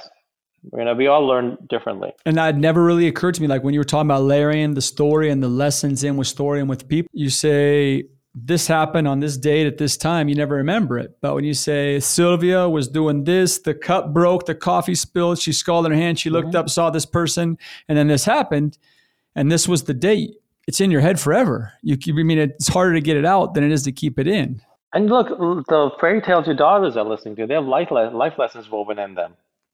Right? oh yeah right? That's part of the reason that, children were told these stories was to, to teach them about life.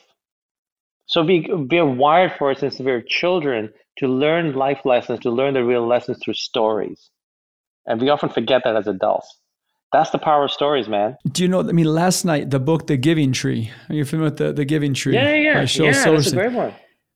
they were listening to that in Spanish last night, and my youngest daughter, who's f- about five point eight, she said I had to stop it because she was getting sad. She was like, "I can't." She was like, "This is this is scaring me. Can you can you stop it?" And I said, "No, it gets better. It has a lesson. Let me finish." It was like when you know he destroyed the the the limbs. He didn't. The tree just kept giving and giving, and this man just didn't appreciate, didn't care. And I had to tell her, I said, that's why you got to be careful in life. You know, you've got to be able to appreciate what people give you. And, you know, and I said, listen to the rest of it. So we listened to the rest of it. And Then she finally fell asleep. But that story affected her so much in a story format. I was like, wow, holy Here's one of the reasons why stories also create emotions within us. And if you if you're gonna get at your biology, if if it if, if something has an emotion attached to it, you're more like you will remember it better. It'll come up better. Like for example, you could have one scary event, one car accident, and then be scared of cars for the rest of your life. It was only one time out of a thousand times you were in a car because of the emotion wrapped in it. Right. So stories also create emotion in us. So they stay in us because of the emotion as well. You know, it's just the wiring, the wiring of the brain. Kamal, as we're wrapping up here, are there any other? I mean, there's a million stories you have. Is there anything specific you want to share with the people listening before we get to the last questions about your books, about your life, what you're doing now, what your next project is, what you're working on? No, I'm- I mean, look, I've, I've written these books. You know, they're from the heart. They're real. They work. Um, you know, Renacer is about forgiveness, but it's an actual novel and it's a beautiful novel. You know, if I, I mean, I wrote it unbiased, but it's really, it's a beautiful novel. And and and um, any everyone who's read it but wants to go walk the Camino de Santiago after this. I should I should get a commission from Spain. Um, but uh, but love yourself is the one which is the most impactful one, which is the one that's literally changed so many lives. And love yourself like your life depends on it. And what's amazing to me is um, that from kids to I get emails from like people in their 70s telling for the first time in their life they're loving themselves. Yeah, it amazes me. So um, I'm very f- grateful that I've been part of creating something very, very special. You know, that was. Is the audiobook available in Spanish or just in English? It depends on the publisher. I don't know what they're doing. Uh, publisher, uh, they should. They should. I hope they do because I have the because the audiobook in English, I read it, right? No, I'm gonna do the audiobook test with my daughters. I'm gonna get it tonight, and I'm gonna start playing it for five, ten minutes a night, and see what the see what the impact Well, is. Uh. Listen to it first. Make sure it's fully appropriate for your daughters. No, they got. I mean, I read it. I don't mean. Okay. All right. All I right. want I want them to listen to it. I want they have great questions. They have the best questions, and the best questions. Don't the ones think that come kids really daughters. do? I Yeah. mean, it's just yeah. they ask me so many questions. I say, and I always try to reward them. You know, I try to reward the process, not the not the product. But I always try to tell them, "That's a wonderful question. Wow, I love your. Don't stop asking questions." I try to always, always tell them another one, another one, another one, and they're that. And I can't imagine what the questions that they listen to your book, what the questions I'll be forced to answer will be. Mm. So I'm using it as a creative test for myself. What's my capacity as a dad to articulate a more a complex subject matter with my daughters by by having them listen to the book or not having by sharing the book experience with them i think would be a better way of saying it Okay. We'll No, I would listen. love to hear back what the what they come up come up with, man. That's uh i will for sure yeah. You know, the one thing I'd like to share with everybody, like you know, the, one of the lessons I've key lessons I've learned is if you do have something you care about, some art, whatever it is, it doesn't matter what your art is, you know, put it out to the world. That's when the magic happens when you give it to when you share it with others. That's when you know that's really it. Because often we can get fear can stop us from doing it. It almost stopped me from putting out the Love Yourself book. I was terrified of destroying my career, and the only reason I put it out was because I gave my word to James. Right, changed my life. that's so crazy Put me on the map as a writer. All these years I was getting rejection letters, and this little book put me on the map to the point where now people across the world know my name and reach out to me. You know, and I came so close to not doing it, so close, right? how many people do you think are in that i mean have some magic that haven't done it that haven't said i'm going to put out Not how many. Everyone has their magic, man. You think so Yeah, we all have our magic. We just have to figure out what is our medium for for putting it out. It could be a business. It could be whatever. It could be anything. right It doesn't have. It's your, but it's got to be your thing, right? It's your thing. But writing was my thing. That's how I did it. That's how I will always do it. You know. Um, When you think about your book, do you think about that moment of almost not doing it? It was almost not there. And now look at everything I've been able to accomplish and help with people because walking the line like Johnny Cash is the one side or the other or is- I mean it's it's that it's that it's a, it's a knife blade. Like you said, to be or not to be. Sometimes it is as sharp as a, as a, as a samurai sword. It is just one milli connection that says this side and you're done or one side and you're and you've and you've impacted thousands and thousands of lives i mean it is just i don't believe it's I mean, so- anything so bigger than a knife blade on the side of putting it out. You know, it's. I mean, I don't sit around thinking about it because you know it's like uh, we get used to anything in our life, and after a while we just gloss over it and forget. Because you know, I remember in interviews. You know, I remember when I was writing the expanded version, just how close the expanded version exists because I I put that original version out, right? Um, moments like that, I remember it. Moments like this, I remember it. But it's like anything in our life, uh, you know, any pivot points. Uh, we kind of we're human beings, man. Like we just get lazy in our head and we forget. you know? and for the people listening kamal you almost you had a almost died or no not too recent not too long ago right Yeah, yeah. Not on purpose. how long ago no no October, no how uh, long ago October in the fall. do you still fall feel that magic? year. Do you still feel the magic you felt after No, no, no. You you get over. It. It's funny. The mind. You know, it's like there's a concept in in in Vedic philosophy in the East called Mara. Mara for them is the goddess Yeah. of illusion. You know, Mara in Christianity could be you could say the devil because the devil is the god of illusion. You know, what devil takes you away from what what is true, right? And the illusion, your mind mind gets eventually goes back to the illusion. You get lazy again about life. You know, so it's one has to like I believe in constantly working on myself. You know, so I I do.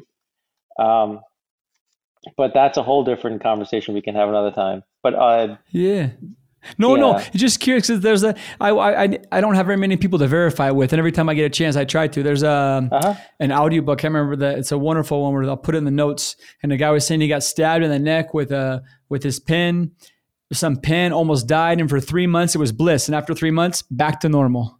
and it's also look it's the way we're wired is survival right? We're wired to like um it's just survival because then you get caught up in the dream again so you can just live live life. I look i wasn't in bliss. I was in a very bad place because i was in insane pain healing. My body it took five months to just the pain to go away and i was in pain that you know they gave me every pain opioid everything like known to mankind that i that i actually stopped taking after a week of because um, i had this book to finish.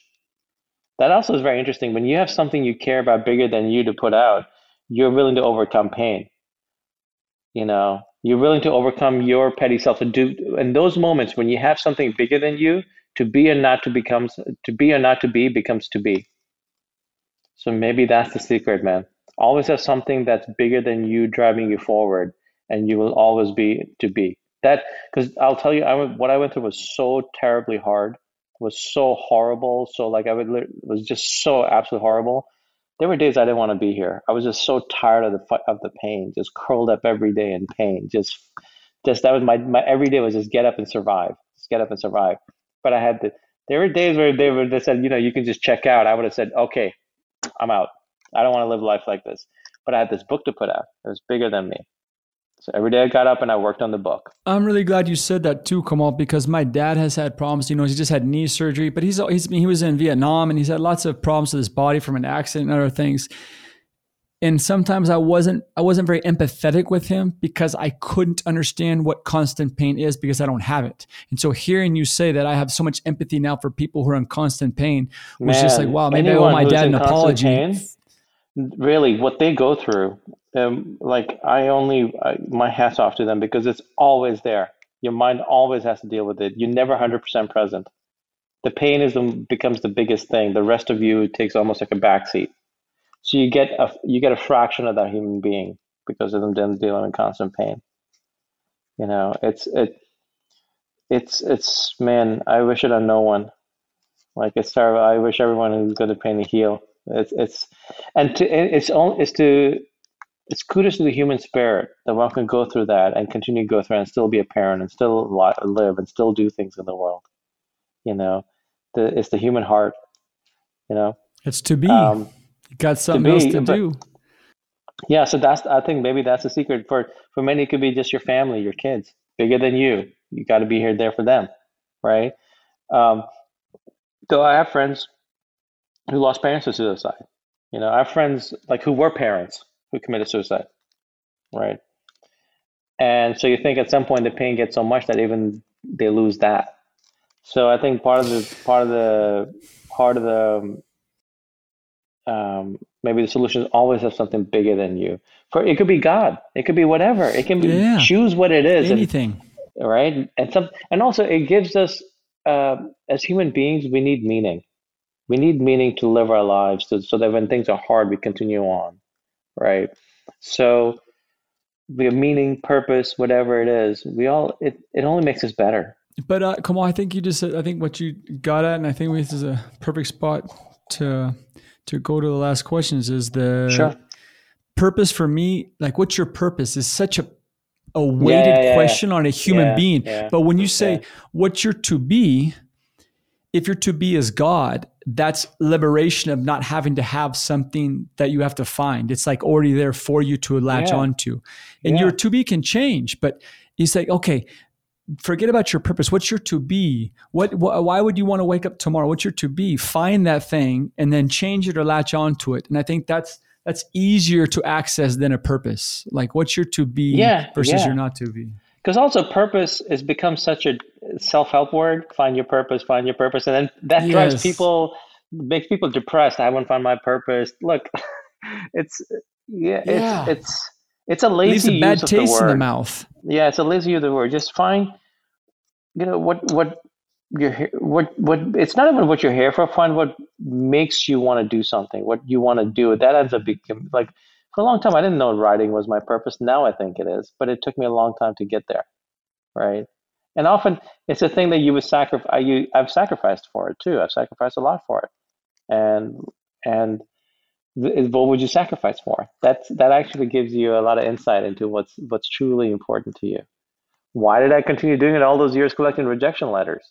No one was paying me. No one was taking giving my time. They were just sending me saying the word no, which is a very hard thing to hear when you when you're creating art. You know, or they basically they're telling you you suck, your art sucks, we hate you, whatever. They don't say that, but that's what it, you you take it as, right?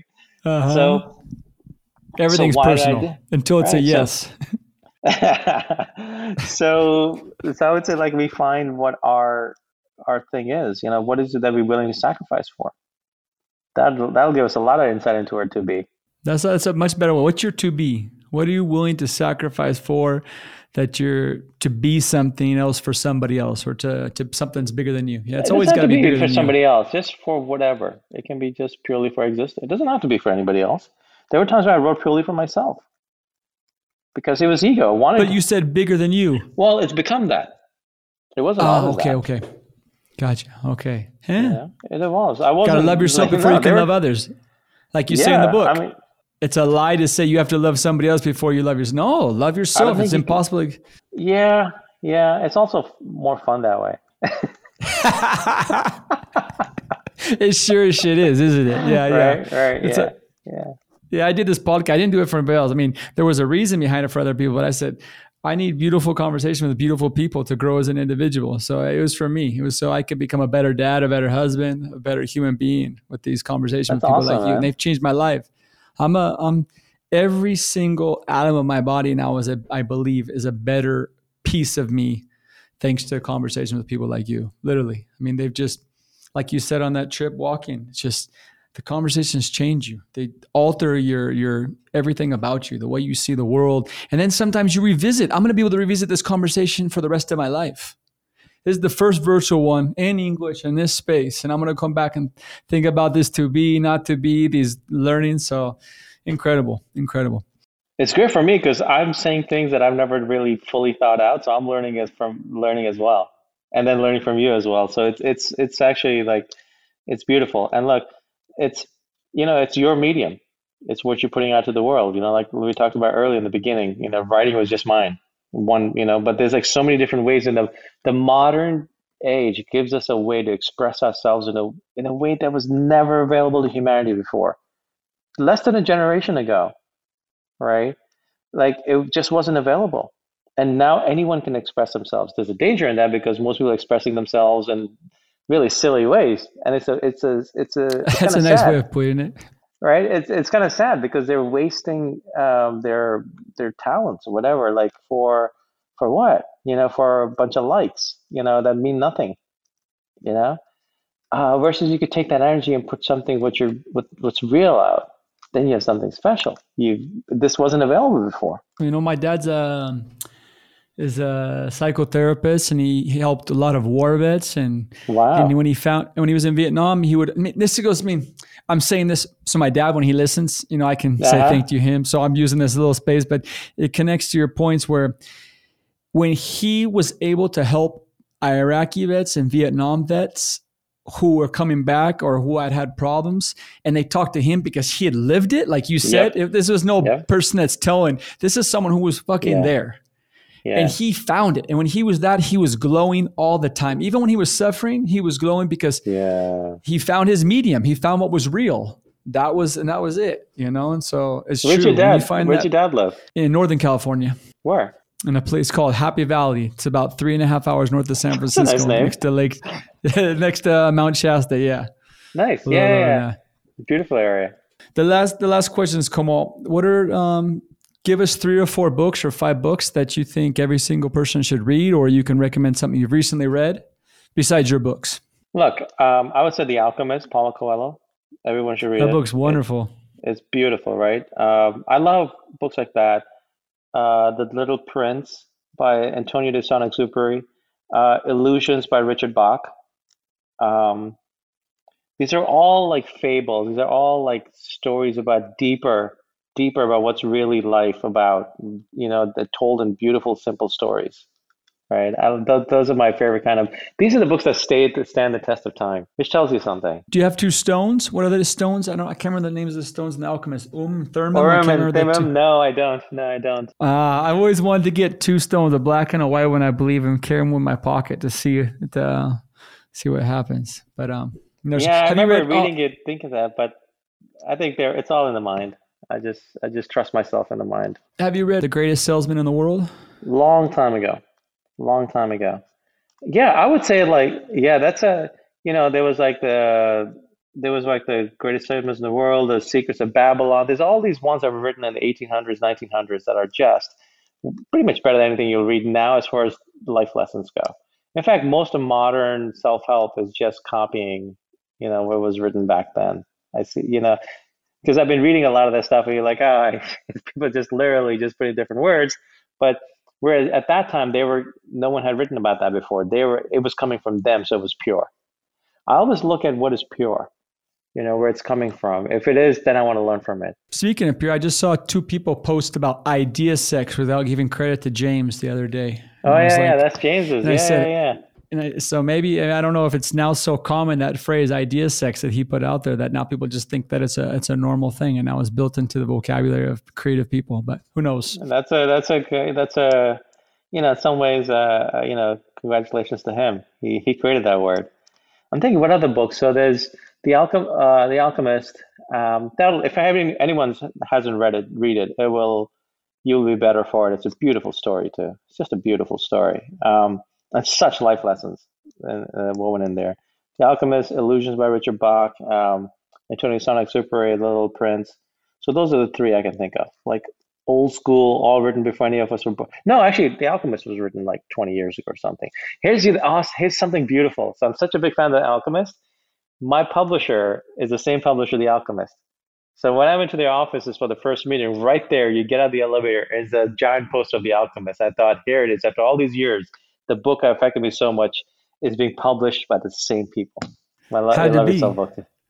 Uh, yeah, randomness awesome? or had to be? Which way? Which way do you take this? Do you take it? It had to be, or that's the randomness? I don't believe in randomness, honestly. Really? Yeah, I've come to believe in life that no. Okay, how deep do you want me to go here? Just now, be now As we're playing deep a as you- theory no, no. Okay, I, this is theory I'm land, thinking really this come- conversation. What is the what is the the probability that you and I are sitting here in this moment having this conversation? I mean, mathematically, it just has to be.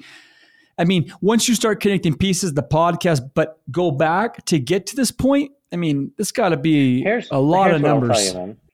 More than that, I think um, what I learned by doing the love yourself practice, where I really started making myself feel that consistently inside my inside shifted, I noticed life started to shift. It's almost like there's a there's a connection we have to life itself that we're just wired in. We're just wired in, and it's our inside that that affects it. And one can go back and look at their life at, and I've done that in in a very um, honest way with myself, which is not easy, right? And I look at my thoughts, my feelings, my behavior, what I was carrying at a certain point in my life, of what what came to me, versus what you know, what didn't, and it's always a very, it's like a hundred percent correlation. So what I've learned is that that's why like even love yourself is is a mental training to love yourself. Like what I've learned is I need to always be con- working my inside if I'm on my outside. Uh, look, uh, if I want if I want my outside to be the way I want life to work for me, okay. Um, and look, I'm not the first one to come up with this.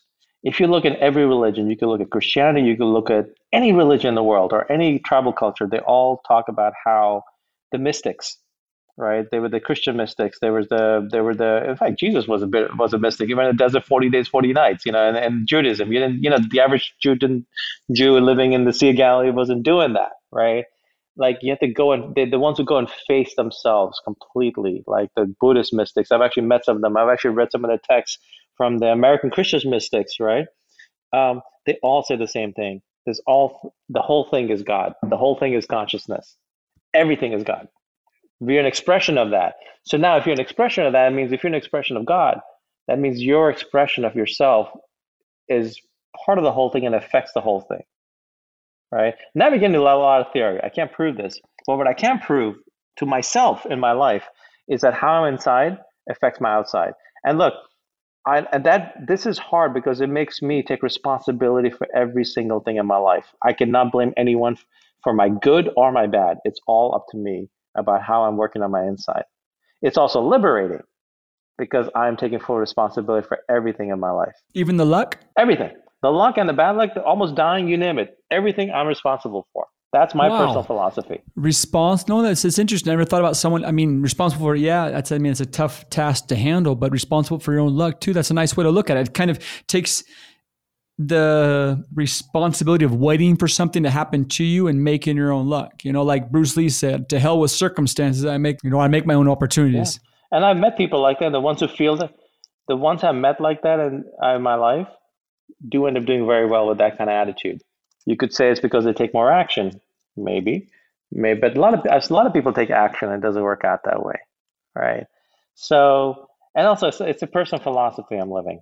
I and you know what it does. Another good thing is I can't think of myself as a victim to anything in life, to anyone, no matter what has happened. I am the I am the cause. There was a now most of it subconsciously.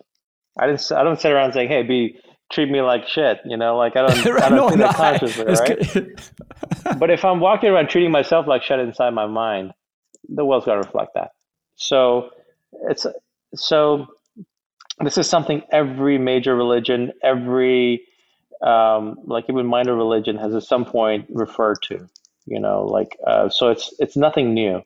But now, me being me, the guy who writes a practical book on loving yourself is trying to make it a practical thing for myself in my life. Just literally, I care about the practical work. And look, that's that's what opened up my eyes to all of this. Was when I started working on loving myself, thing, things just started to change. Things I have no control over. It's just like all of a sudden, it's like life starts to start to work for me.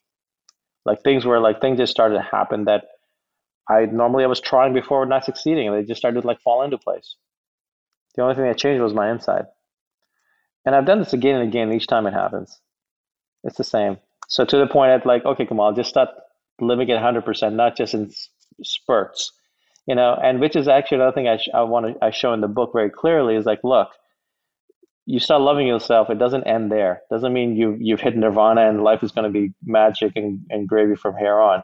You have to consistently do it. And look, cause I get lazy and look, and let me show you what happened when I, one time when I got lazy and I fell apart you know, because life just was the life was pretty crappy at the time, and it shouldn't have happened. It, I fundamentally wouldn't have happened if I was actually working on my inside at the time. And I think what you say that I mean, connecting some points is that I'm a super fan of Joseph Campbell and the you know the hero of thousand faces and the and the whole process and just I mean that guy and his that's a whole nother level of thinking and then but like you said and connecting to Steven Pressfield and the artist journey and the hero's journey is that you pass across the the threshold you go through this process but the tough and that's like you know i love myself but maybe like you're saying the toughest part is reconnecting to the actual world as this new person. It's just okay now i'm this now if i'm part of the world how do i reconnect no no no no that's myself? not the hard part. That's not the hard no? part. No you don't think coming that's back easy. is the hard part? No no the hard part is continuing that inside continuing that magic inside continuing loving yourself making it a practice every day. So you don't get lazy and start taking for granted. The mind gets lazy man. The, uh, the mind is is naturally lazy. It's designed to be that way. It's it's it's that way for our survival. It only focuses certain things right? So your prefrontal cortex doesn't use yeah. as much energy as find fruit eat it sugar. That's why we eat so much so, sugar the, the fats yeah, yeah yeah. Versus what i'm talking about is taking being in conscious almost conscious control of our thoughts and feelings which is not easy to do but it's transformative keep in mind, I'm not a therapist. I'm just a guy who works. No, no, no, no. Come on, no, no, no. Your poor dad right now listening might be like, "Who is this?" No, no, no, no. By the way, I have a lot of respect to your dad for working with veterans. You know, have using his journey to heal uh, heal others. That's amazing. That's part of what sometimes what it's about, man. We go through life, we go through stuff, and it could have been hard, but when we can use that to help others, it gives meaning, and it's beautiful. You know, it's absolutely beautiful. Oh yeah, for sure. I can't wait to see what people say with the, with this conversation, and I hope for sure people buying your book and reading it. And the last other questions: What's the worst piece of advice you hear going around, or have you received in your life, or the best piece, or both? Because sometimes the best advice leads you in the right direction, saying that's definitely not the way I'm going. I'm going this way. or someone tells you you can't do something and you say, okay, I'm going to do it anyways. Thank you for that piece of advice or that, that message. I can't remember the last time someone gave me a piece of advice because I usually don't reach out to others for advice. Really? How about if it came? It could be. I mean, it could come from Hemingway. It could come from. It doesn't have to be from someone directly. It could be something you read. I mean, look, uh, Coelho. I mean, as as cliche as it sounds, ultimately, The Alchemist was about following your heart. That book taught me that in a way that it was. It made it made it okay. It made it okay. I mean, Gave I, you we all knew that already. Yeah, that book showed me that look, magic can happen. Beautiful things can happen when you follow your heart. You know, that's what that book did for me. That was beautiful advice given to me by that book. Crappy advice is more like usually like I think uh, when people just try to prescribe things to others. You know, be a certain way, this or that or whatever. We all have our path. We all have our path, and only we truly know what our path is. No one else can. No one else can. For your children, right? They're gonna have their paths, and it's gonna be a challenge as a parent, right? To like, wh- what's the Every day. line? Where do you let them go versus like versus what you want for them, right? But ultimately, for them to shine in their life, they have to follow their path. For them to shine, I think for us to truly shine the way we should shine, we have to follow our path. Like, look, writing, no one supported me when I was writing all those years. People thought I was crazy, right? People thought I was wasting my time. What are you doing, correct? These, you know, you should spend all that time building a company, making real, lots more money, whatever. I had to do it, right? And now people come to me, oh, like how do you know, like how to become a writer, all this. I'm like, so, but, um, but that was purely like following my heart there. There was no like I'm gonna make a ton of money or do this for writing books. You don't write books to make money. You I mean you you can you can make very good money, but you don't write them for that. As far there's so many easier ways to make money, you know, and than to write books. There's so many easier ways to make money than create art. Why does one do it? Because the artist has to. They follow their heart. What's something recently could be last three, two, recently in your concept of time, something that you've learned that has uh, changed you or changed the way you think or the way you see or something that you appreciate. You say, wow, that was a wonderful piece of information that I can hang onto my mental lattice or my structure mental models that you can really pinpoint and say, I think more and more is recently recently this this just I've been reading a lot of like like the mystics from different religions and finding the same pattern, same thoughts, the same they're saying the same exact thing, man. It's funny. It could be from opposite cultures from different thousands of years years apart and they're saying the same thing, which is like this is all I think Kanye West said it best actually. no, no, Okay. no. Kanye West said this is all God's dream. And that's literally, I think, what this whole thing is. That's what they all been saying. And Kanye said it too. this is all God's dream. so we're just, we're just, we're just, we're just piece of um, somebody else's matrix. There is no somebody else. There is just, it's like if you're a wave in the ocean, if you're a wave in the ocean, are you, what are you? The, when the wave is gone, does that mean you're gone? Did you disappear? Is it somewhere? It's, it's just the ocean. It's just the ocean. It's a piece of the, it's, we are, we are it. We are the expression of God in this dream. That's a nice way to live. Life is an expression of God in this dream. It's all God. And, and God is not a, and it's like not in the traditional classic, what, you know, old man in the sky, but God is exists in itself. Consciousness. Everything. I had a, I had a had an architecture teacher, a small guy who looked like Yoda, an Indian guy, and he from India, and he was um, Omar Farouk, and he said if you could, that I think was some I can't remember who had said it, but he said if you could look at a leaf of any plant close enough, you could see the workings of the universe. And for me, that was like if you could just go deep enough into the, just so deep, you would see that everything is the same. Every there's nothing that is that is not the same as something else. We're all part of the same thing. It's just the illusion that there's a separation is the is the problem. But once you realize Yeah, that, I mean, look, like you said. the movie The Matrix, the first one, nails it. It's a beautiful, you know, allegory to all this, right? Even though there it's like machines versus man, but if anyone hasn't seen it, it's one of the best movies, fundamental in, in storytelling. It's one of the best movies ever made. The second and two, I wouldn't recommend because they just got too much caught in their own ego and they were given a lot of money because of the success of the first one to just go focus on special effects. But the first one is the, is the ultimate it's the ultimate hero's journey book, um, a movie. If you read it, it's the classic Joseph Campbell hero's journey. Um, I think often in life we, we live our own hero's journey. We are the hero of our lives, and we're living this journey. And we find a job. A job is to find the gifts, the lessons, and live them, and apply them, and be better. It's as simple as that. Well, at least that's what I think. No, no. I'm saying, I'm saying, is, is sorry, come on. No, I I sounded know. like a I know. smart ass, but I meant it like, No, no, no, like I'm being a s- smart ass. oh no, no. And I'm connecting like your book when you wrote it. You took all this stuff, you got it to its essence. You practice, you do things the hard way, and then finally you find the answers always in your pocket. You know, you have the answers. Ah, you just yeah, have to yeah, go yeah, so far. Yeah, and yeah, so it's like you said, yeah. you go, you learn to live, you live life, you come back, you help others, you do it, you live your own journey, and you know, and you find the magic, and that's it. I mean, so simple in theory, but a lot of us. No, like but we're we're all the heart. You know, it's, we take it very personally because we're the ones living it, right? That's that's the human experience. Yeah, yeah, yeah, yeah, for sure. If you could, um, now that we're not able to travel, the wonderful Tim Ferriss, um, yeah, billboard comment. This one would be if you could send a WhatsApp message to every single person at this moment. WhatsApp because in the United no one in, no one outside of the United States uses what's I mean uses iMessage, but let's say any type of message, iMessage, WhatsApp. If you could send a message, a little tweet or anything to everybody, all their phones are going to vibrate at the same second. What message would you send to everybody? You are God's dream, because that one you can carry in, carry and unpack for the rest of your life. You can. That is true. That is true. Right? That is a. Uh huh.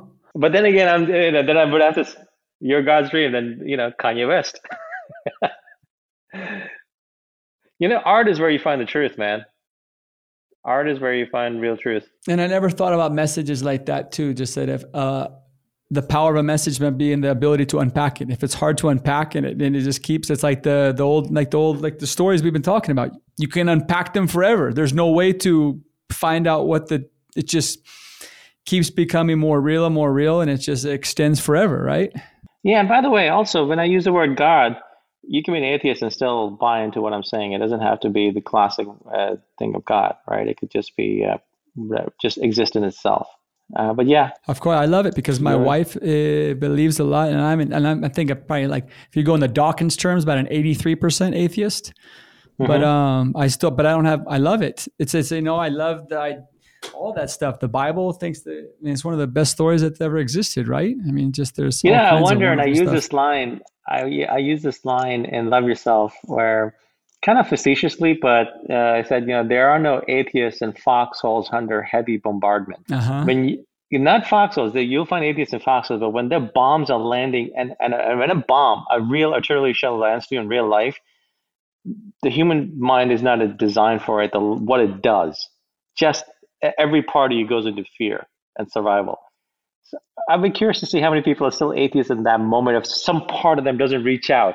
Some part of them just instinctively doesn't reach out to bigger than them, right?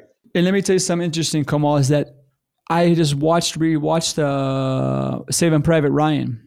Mhm. and I was watching. I said, and I said, "Holy shit!" I said, and I started thinking. I said, "Would I still think the way I do after that?" I said, "There's no way." And then the other day, I was out running, and I felt this wonderful connection to what was going on with life, my breathing, and I was, and I felt myself reaching out to something else. And I said, "Okay, Hmm. there's something in me that is going beyond what." I think is rational and what is science. I said, so that's why I can't go to the to the 90 or the farther. It just makes no sense because of how I feel intuition. So you're And exactly honestly, right. there's There's no something way. beautiful about feeling connected to something bigger than us.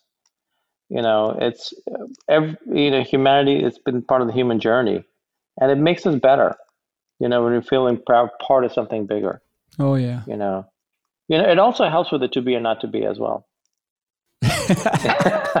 Going back to it, yeah, it helps a lot. It helps a lot. yeah. Last okay, last rapid fire questions. Favorite color? don't really have one. I love the rainbow. Okay. Uh, favorite sound? A sound of a woman I love. Well, but you know that has that sound has changed at times. But what is is, the, is it the sound of the? But is it the sound of the um, the warmth of the voice of the connection? Is it the sound of? or like a whisper in the ear, but but when you know you love this person, that person loves you. Something Nice. something that alone is a reason to exist to experience that. least favorite sound? No, I don't like the word no. Okay. awesome. but me and every two year old. No, like, no, no, no. And that goes to what's your what's your favorite word? Uh, yes. and your least favorite word? No. yeah, I'm like a kid that way. But really, I mean, like, yeah, yeah. All right. And uh, What's the most interesting? w- A quick question. What's the most interesting, least favorite, and most favorite word you guess? Uh, some of you guests have said. You know what's what's what's funny, Kamal, is that I this I think these are questions that um the the actor studio I can't remember the name of the um Oh, James Lipton? Lipton. He was great. right He was great. he does he does these questions and when you hear them you think okay that doesn't mean anything and I tried them once and the answers I got were these wonderful laughs and yeah. and it's great like they're my favorite part is this is when you hear someone just think they're the best and they're so simple so I'm going to share something with you that I haven't shared with anyone before. Um, so I'm going to be doing I'm going to be doing a podcast, and there's only one question um, in common. I'm going to ask every guest at the end, and this is the question, and I'll tell you my answer, uh, which I haven't told anyone. Okay. okay Um, so the question is, if you could go back to half your life ago, that's a, that's so then it applies to everybody. It applies to everybody, right? It doesn't matter where you are in life, half your life ago. And give yourself one piece of advice that would be a filter, you know, to get from then till now that you know would actually, that's the piece of advice you want to get. It can't be like buy Apple stock, buy Netscape Right, and right. IPOs. It can't be Uh-huh. like, you know, that. What would it be? it's easy What's yours? it's gonna be it's gonna be okay That's a good one, right? We all have our own personal one. It tells you so much, right? About how we look back at ourselves. Like, what's the one thing we could have told ourselves? You know what mine would have been? Don't suffer. Mm. Fuck. But yeah. But for me, that's don't. That's gonna be okay. It's like Right. you're gonna go right. through Interesting, shit. right? Yeah, but- yeah, yeah. Yes. Don't so that's suffer. And looking back, that's that's all the regret. That's the regrets, not what happened, but the suffering that I did around it. Don't suffer. And that's when then we go into Buddhism. The whole thing is just. I mean, that's when I started. When I met my wife, I was sleeping on the floor. I had gotten rid of all my books, and all I had was four bikes because I didn't want any any weight to this material world. I didn't want anything that that I felt an attachment to that was unnecessary. So I had slept on the floor for like 15 years because I didn't want suffering. Not having a couch was suffering. Worrying about having and taking something and moving was suffering. So I got rid of I had like three shirts, two pairs of pants and like that was it. And it was there was no suffering. It made things easy. And now you have a family. Now I've got all kinds of crap that makes me suffer. Well, you have attachment. You know, you can have Which attachment still not suffer. No, you can have attachment still not suffer. But that's the hard. That's the work. I mean, you don't have. Look, I've been around monks. You don't have to be a monk to live life. In fact, it's easy to be that way when you're a monk. The work is actually living life and having children and having and letting go. Right, that's the work, man. It's it's easy Yeah, for all is. of us. If you just go live in a cave, we can work on our mind. It'd be easier. The work is having children who are saying no to you, you know, and and and not have the attachment to and let go of the attachment to that. You just gave me a wonderful gift, Kamalis, because I got in a fight with my wife this morning, a little one, about how it's so hard to be creative and produce when you have kids now in quarantine because they're not Mhm. studying, they're not gone. And she took it the wrong way, like I was not enjoying the children. And I was like, I- I can't explain it to you. It's like this just, I have a need to do stuff. And now that need is so much it's I'm suffering, but it's an unnecessary suffering. So I'm putting it, may possibly I'm putting it on myself. Yeah, because I think uh, in Buddhism, uh, you know, the Buddha said the nature of uh, life is suffering. I think the actual real translation of nature is dissat of the mind is dissatisfaction, where we're not satisfied in the moment. You know, we're always like, I wish it was this way, that way, whatever, versus just being satisfied in the moment. But now we're getting into like now, like okay, no, no. There's and there's right? there's a wonderful koan. It says that, that people think when they're eating, they're thinking about walking. When they're walking, they're thinking about running. when Oh, they're running, they're thinking about eating. It's like Yeah. do one, enjoy it, separate the space, which is then you get into the Japanese. There's a wonderful word called ma, which for me is the is the one the, the best word. Ah, the other thing is the favorite word for me is ma. It's ma is a Japanese word that means the space in between two moments. It's the sound between sound or the silence between two sounds. It's the shadow when you walk from a doorway to another space. It's the moment in the play where the person turns before you hear you before you feel something. It's that tension where nothing happens. And it's like that is, you know, that's the beauty of everything. It's where nothing happens. It's the space of silence and but we're always living one part ahead. We're never. And look, you'll never beat it. We'll never beat it. You know, we're human beings. We're, you know, we're, we're it's a dream, but we still, it's a very persistent one. You know, and and we'll never beat it. It's a matter of just how the work we do in ourselves. It makes it better. It makes it makes it an easier experience. So I'm sorry I hijacked your thing by with my question, uh, but I wanted to hijack share it with anything. you. I wanted to share that. I felt like. I, would like to share that with whoever's listening uh, for some reason. Um, and I would actually recommend anyone who's listening ask yourself that question, and it will give you, it'll tell you so much about yourself. But then here's a follow up question: Why not give it to yourself now? Give that piece of advice, and live that for the rest of your life, for the next half of your life. I'll see if I can do it for a week. No, man, the next half of your life. Felicidades. Uh-huh. Told to my 20. Oh, I would need that advice. That would be the moment to. No, I would use that four years earlier. But oh Right. man, that would now- save me but a now, lot. I, I understand, but but now live it. Because then what's the point of having that understanding if you're not going to apply it, right? It's like um, Mark Twain said: the person who can't read, the person who doesn't read, is the same as the person who can't read. It's a good one. It's a good one. It's the same as the Yeah. person who, like, you have this piece of information. If you don't use it, you're the same as before it even right. existed. So I expect you to apply it then. I expect you to live it. It's a good filter, man. Right? It is. I got a lot of wonderful stuff to go home and share with my wife and my kids. And the last last question, and the Uh-huh. last one, Kamal, if you could have a whiskey or a coffee or a tea with anybody from any time, now, present, past, who would you have it with? What would you want to talk about, and where would you have the conversation? Probably Einstein on the nature of reality. Where would you have the conversation? On the nature of reality, probably somewhere in Switzerland having coffee. Cold day, warm day, inside, outside. outside in a cafe, you know, eating and having coffee and talking about the nature of just listening to Einstein. Hey, dude, like Einstein, between you and I, what's, what do you think this is all about? and I just And then just let it roll. just let it roll. Yeah, yeah. Hey, Kamal, truthfully, thank you for this uh, experience. Thanks for this uh, memory that I'm going to have in my memory palace forever, that I'm going to be able to, here, to brother. relive. Same It was, here. it was, it was really wonderful to.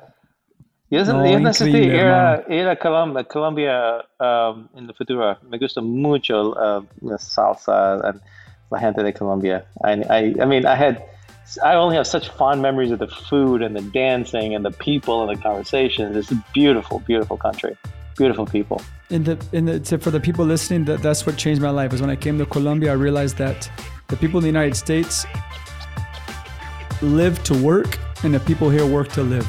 They enjoy their free time. They enjoy their family. They enjoy their meals, and it's just another way to live your life when you're like, this is I, I work so I can be here with these people in this moment, laugh, and just be free for a few moments in this space. So Yeah. thanks for this moment with you. Come on. Awesome. Thank you, my friend.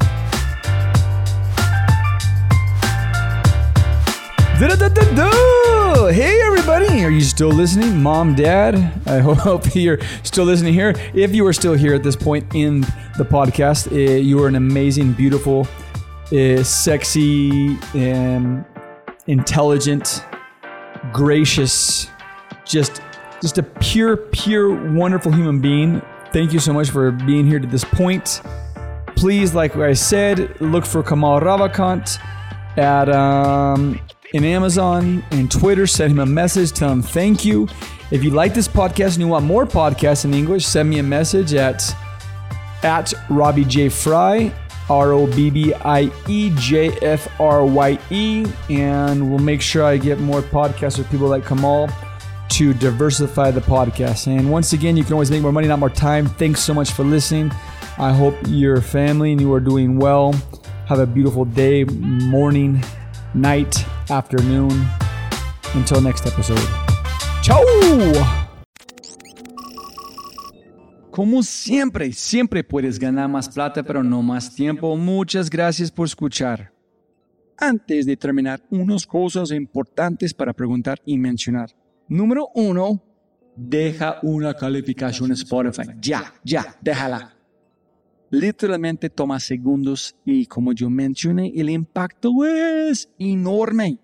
Además, estarás garantizado de sentirte increíble el resto del día. También estamos produciendo todo el contenido en YouTube. El canal es espectacular. Tengo mi newsletter Conejo Blanco. las notas del podcast y los enlaces, las transcripciones. Nuestro otro podcast, Matamos Preguntas, escúchalo. Y más se puede encontrar en thefryshow.com.